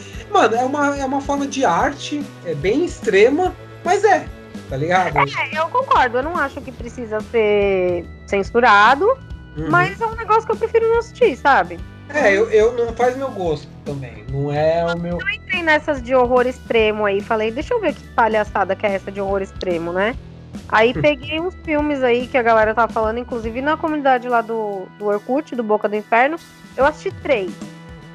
E Você achei lembra? chato e ruim. Você lembra? Que era Subconscious Fruit, Ah, sei. Sei. Nossa, achei- ligado é. nada chato. Não consegui terminar aquele Bigotten. Eu vi Ah. essa merda. Porque eu, Eu tentei também. dormir, eu tentei assistir, eu dormi várias vezes.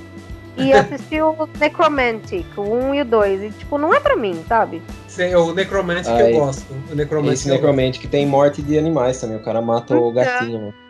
É verdade, é Ainda verdade, mas Gatinho, não vem me matar gatinho. É, mano, eu gosto muito do. Eu vou falar do Canibal Holocausto. Eu gosto pra caralho desse filme, velho. Mas a cena da tartaruga é terrível, mano. É nojenta. Então, eu não. Cara, o Cannibal Holocaust, ele ainda tem uma linha narrativa. Aí você pega o a Serbian filme lá, é tonto, sabe? Você vê, você vê ó, as cenas chocantes do, do filme, elas surgem como se fossem os jumpscare dos terrorzão de shopping center, tá ligado? Então ele Sim. coloca, ele coloca aquela pílula ali que agora eu quero chocar. Então ele vai lá, coloca um cara transando com a mulher, aí o cara, enquanto tá transando, corta a cabeça dela. Aí o público, "Ah, nossa, como é, como é foda, o cara cortou a cabeça da mulher, nossa, vou comentar com meus amigos segunda-feira na escolinha. Ah, vai tomar no cu, bicho. É, centopeia Ah, humana também, a centopeia Nossa, humana. eu assisti a Centopeia Humana também. Que horror. Não vi na- nenhum desses filmes, por isso que eu, Eu tô assisti o- só ouvindo a conversa. Não tá Eu perdendo assisti os três. favor pra si mesmo e não veja. Não Mas vi. sabe o que é engraçado? Até voltando no- na linha de raciocínio que a, que a Dani falou, eu assisti esse The Greasy Strangler porque eu tava fechando toda a filmografia daquela produtora do Elijah Wood na Spectre Vision. Sei. Aí tinha esse The Greasy Strangler, né? Eu pensei comigo que ia ser um filme de terror, assim, um, um assassino, serial, pá. E fui assistir. Cara, é um filme tão bizarro, mano. Mas é tão bizarro que ele. Quando eu terminei, eu tava me sentindo sujo, sabe? Eu tava com uma sensação. Eu, eu, Horrores, Eu achei muito engraçado. foi exatamente, e foi exatamente isso que foi curioso, porque eu assistia o tempo todo, eu falava assim, velho, eu não quero mais assistir essa porra, mas eu não conseguia tirar. Eu tô Mas vendo no final, aqui. Eu tava me sentindo sujo. Aí eu fui comentar com a Dani e falei assim, Dani, tem esse filme aqui, mas eu acho que você não vai gostar muito, porque ele me deixou meio chocado, né? Ela volta dias depois falando que se divertiu pra caralho, que lembrou de Hermes e Renato. Eu Falei, agora eu não entendo mais nada. Nossa, muito Hermes e Renato. Eu adorei, achei muito engraçado. Assistiria de novo? Tal- talvez não. Mas pro momento eu achei muito engraçado, assim, gostei demais. Eu me senti dessa forma que você falou quando eu assisti aquele Peles. Ah, esse eu não vi. Eu odiei Isso eu demais. curti. Eu curti pra cacete. O espanhol, né? Ah. Pele. Eu não Ah, sei eu espanhol, né? Mas esse daí, a minha amiga que me indicou. Depois eu mandei uma mensagem, um áudio pra ela enorme, xingando ela de tudo quanto é nome. Ué. Por favor, não me indique mais filmes. Eu acho que é, é, o sentimento desse filme, eu não sei, eu não assisti, posso estar enganado. É igual assistir os filmes de John Waters. Vocês gostam do, do John Waters ou não? É o da, da Big Divine? Ah, É, da Divine, é, tipo Pink Flamingo. Sim, Cara, eu eu vi gosto. muitíssimo pouco. Vi Mamãe de Morte, tá bem Sim. bom. Eu acho Mas- legal. Mamãe de Morte é legal, mas Mamãe de Morte é mais a parte. Cry Baby. já é mais bem produzido. Tem a Kathleen Turner. Vi Isso aí eu vi também. Esse é legal, esse é legal. Mas é, é legal os filmes crus dele, tipo. Não, O- 70 eu não vi, não. Cara, esse daí é é muito bom, porque ele é uma coisa muito parecida com esse Greasy Strangler que vocês estão falando. Eu não assisti, mas eu acredito que seja. Tem uma cena que a Divine, ela simplesmente pega o cocô do poodle dela e come, assim. Sim. É bem lógico, assim. É, não, não, é, não é o rolê que eu quero pra minha vida, não. Mano, é tipo, do nada, assim. Do nada, ela pega e come o cocô, assim, do, do cachorro. E, cara, é um ícone, a Divine é um ícone da cultura Sim. underground americana, né? E, e, é- e Pink Flamingos, ele é um dos maiores filmes da história do cinema. Querendo ou não.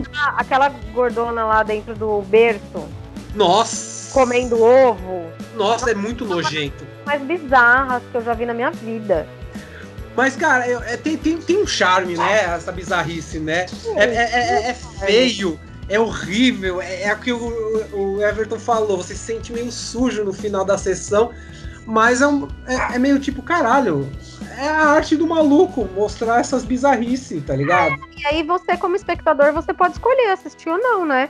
Então tem muita coisa que eu escolho não assistir. Não, tá certo, exatamente, é a mesma coisa aqui. É, acho que a gente, eu não sei vocês, mas eu notei que com o passar dos anos, assim, eu fui ficando mais sensível para certas temáticas. Ah, também. Uhum. Coisa que eu assistia na minha adolescência, assim, sem problema, hoje em dia já não.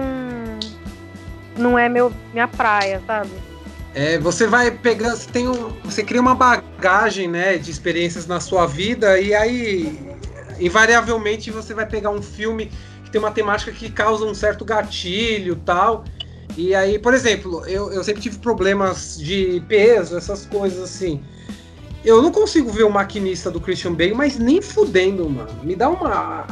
Ver o Christian Bale magrelo daquele jeito, todo desajeitado. Ah, mano, não é pra mim. Eu, me dá aflição até de ver as cenas, assim, tipo, foto do filme, sabe? Do Christian Bale Sim. todo esquelético. Eu não gosto, não, cara. Você gosta de ver ele bombadinho no American Psycho, né? Massa, mas com certeza. que homem, pelo amor de Quem Deus. não, né? É? Quem não, né? Um homem daquele. Aquele correndo de meias com uma serra elétrica atrás de você. Eu prefiro do que ele daquele jeito todo esquelético assim, pá. Não, mas é. E, É. o, e o contrário disso também. Eu, quando eu era adolescente, eu lembro que eu julgava muito filmes adolescentes. Sim, Tipo, besterol, sabe? Sim. Nossa, é filme de gente que tem cabeça oca, ai, é filme de gente imbecil e tal. E hoje em dia, a gente estabeleceu aqui na minha casa que sexta-feira é o dia do besterol, sabe? Aham. Ah, mas sabe. do, do, da semana, sexta-noite, vamos botar um besterol pra assistir. Cara, inclusive eu tenho um documentário para recomendar sobre essa temática aí. Chama Beyond Clueless. Sobre o quê? Sobre o quê? É, o cara faz um apanhado, é, um documentário que ele faz um apanhado sobre os filmes adolescentes, anos 70, anos 80, anos 90, anos 2000, e contex- contextualiza sobre a realidade do jovem americano. E do Ah, jovem. É bem legal. O Clueless aí, a referência às patricinhas de Beverly Hills, Sim, né? exato, exato, exato. Aonde que você assistiu? Cara, é num streaming que eu arrumei um mês de grátis chamado Mubi. Ah, esse é bom. Mubi é Sei. bom. Putz, tô ligado qual é. Mubi é de filme de arte, assim, os filmes mais alternativos, da hora, cara. Daí, como, como eu e a Cris, a gente já tinha visto a dieta de seriado da semana, a gente tava procurando o que assistir. Então, a olha, gente "Ah, interessante. esse, esse Mubi tá vendo um... Esse Mubi tá dando um mês grátis, vamos dar uma olhada? Ah, vamos. Daí a gente achou esse documentário aí bem bacana, viu? Ah, legal. Vou, vou, vou atrás. Porque parece Eu bem. também. Bem legal. também. Inclusive, o Mário tá indicando um documentário, eu vou indicar um aqui também, que, que eu assisti recentemente. Vocês já devem ter assistido aquele In Search of Darkness. Ah, Cara. sim, do, do filme de terror da década de 80? Isso, acabou de Cara, sair eu a comprei. Eu segunda ainda parte. não vi, ainda não vi. Eu comprei no Amazon, mas ainda não deu tempo de assistir, meu. Cara, assista, assista os dois. Ele, ele é longo pra cacete, mas passa voando. São mais de quatro horas, são quatro horas e meia, se não me engano. Mas, velho, cê- tem muito filme ali que eu nem sabia da existência. Eles pontuam na alguns que. É na na lojinha, no lojinha. Amazon. No Ah, Amazon. Sempre na lojinha. Eu sou contra a mídia física. Eu acho que quem coleciona mídia física não, não vale a pena. Ah, eu sou Enfim. favorável, eu sou favorável. Também esse podcast a gente não apoia a pirataria, não. É tudo vias legais. Certo. Exatamente. Eu, Aham, aham. É eu comprei, eu comprei o direito de baixá-lo, vamos dizer assim. Mas, cara, é muito bom, é muito bom. É, ele vai passeando. Esse segundo passeia por mais países ainda, se o primeiro ficou mais focado nos Estados Unidos. Esse fala um pouco dos diálogos, ele vai pro, pro cinema oriental. É bem bacana, cara. É bem Caralho, Não, eu mano. Eu vou assistir. Eu vou assistir essa porra também. Eu fiquei com preguiça por conta do, do tempo, né? Quatro horas. Eu falei, caralho, quatro horas de. Mas, mano, quatro horas de filme de terror, velho, de falando sobre bastidores, deve ser do cacete. mano. Ah, vendo um Passa voando. já era, meu. Eles entrevistam atores, a... eles entrevistam os atores do filme, diretores, eles fazem homenagem às Scream Queens, eles falam sobre videogames de, de terror da época, é muito foda. Vamos finalizar. A gente não entrou muito em detalhes de Guilty Pleasures, a gente pode até fazer um, uns Guilty Pleasures. É, é assim, o Panela Satanás é, desse, é essa é a tônica do, do nosso podcast, como eu gosto de falar. É a conversa, a gente solta um, um tema e eu- a gente circula esse tema, vai para outras outros viés aí, outros papos. E como um bom papo de bar, né? A gente Hum. pautar uma conversa é meio difícil, né? Sempre. É O Então, que pode fazer é cada um.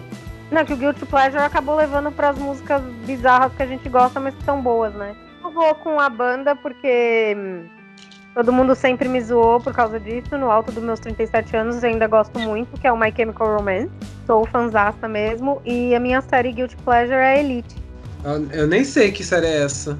Elite é uma série espanhola. É tipo um rebelde espanhol, né? Isso, só que é um pouco mais pesado. Tem uma Ah, trama mais pesadas, assim, mas é totalmente adolescente. Adoro. Eu, por exemplo, deixa eu ver. O que, que eu gosto, assim. Agora, eu só gosto de coisa boa, é difícil eu falar. tô zoando. Não, eu gosto. Roupa nova é uma. O que eu citei, assim, é uma coisa que vem na minha mente, porque é uma coisa que eu gosto muito mesmo, assim. E filme tem um monte. Nem vou considerar os trash, mas tem um filme que é ruim, que eu gosto muito, assim. As pessoas talvez nem considerem tão ruim assim. Mas eu gosto muito de- da Dama de Vermelho. Vocês lembram desse filme? É, esse filme é bom, pô. Então, é, eu gosto pra caralho desse filme, mas tipo, ele é muito besta, velho. A, a premissa dele é, é totalmente. Sem contar que. é, sei lá, mano. Ele, ele tem, um- ele tem umas coisinhas erradas, assim, sabe? Eu gosto muito desse filme, chamado As Patricinhas de Beverly Hills. Adoro. Mas esse é bom, velho, também. Cara, mas é bobo, é um filme teen, cara. Mas ao mesmo tempo ele é tão engraçado, ao mesmo tempo ele tem. Ele quer te passar alguma coisinha. E eu tem sempre- um Rudd novinho, né? Sim, sim, tava novinho. E eu sempre, sempre que eu vejo passando, eu dou uma olhada. Eu também gosto muito da família Buscar Pé, cara, o filme. Ah, Ah, pera- o Nemo concordou. Não, foi, a- é, foi a Dora e a Dora latiu. Você pode repetir aí, Mário? Eu gosto, eu gosto muito da família Buscar Pé, cara, do filme. Outra coisa, agora falando de música, o que, que eu gosto? Eu gosto de ouvir Alfa FM. Ah, eu também. Ah, eu também. É Alfa FM, assim, às vezes eu tô andando de madrugada de carro por aí, né? Quando a gente pode andar de madrugada, que não é o caso. Fique em casa, seu arrombado, pelo amor de Deus. É, e chupa É. Bolsominion, do E nada. chupa assim. Bolsominion. É. Cara, quando toca, por exemplo, Phil Collins, Guilherme Arantes, Bonnie Tyler, puta merda, eu canto junto, cara. Amarradão.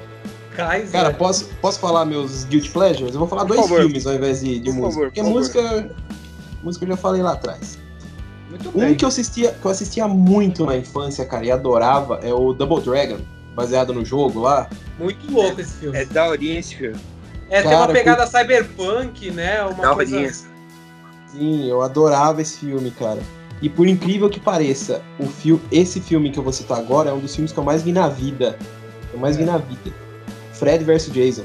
Então, muito bem. Muito- então vamos lá finalizando. Muito obrigado aí, Dani, pela sua participação. A conversa foi muito da hora, muito da hora e, e você já vai já vai ser convidada aí outras vezes aí, se você quiser participar, é claro. Ai, que bom, gostei. Fico honrada com o convite. Foi bem divertido. Bom, primeiramente agradecer a minha, a minha querida amiga Dani pela, por, por ter participado. E ter enriquecido nosso podcast, assim como o Cris enriqueceu no último episódio. Tá mais do que convidada para voltar. E enfim, pro pessoal aí continuar acompanhando a gente. Escutem o, o Sessão Fossa também, que é o outro podcast que eu faço lá de filmes e romances. E é isso aí, galera. Meu grande abraço e até mais. E, e você, Marião? Bom, primeiramente, obrigado, Dani. Segundamente, obrigado, meninas. É nós. E é nóis, semana que vem tamo aí. Muito bem. Então, finalizando, muito obrigado, Dani, novamente. É, a, a gente até tá pensando em fazer um, um, um apanhado assim, com colocar o, o, o Cris também para falar, fazer uma grande conversa, um grande bate-papo mais para frente. Eu acho que vai ter tudo para ser muito louco, muito, muito da hora aí, porque a conversa vai fluindo. Isso que Sim. é isso que é a essência, né, do podcast. Tá muito legal. É, E é isso. amigos batendo um papo, né? Oi? Ideia é amigos batendo um papo pra quem quer ouvir. Já que não Exatamente. pode ser presencial por enquanto, Exatamente. É. vai assim.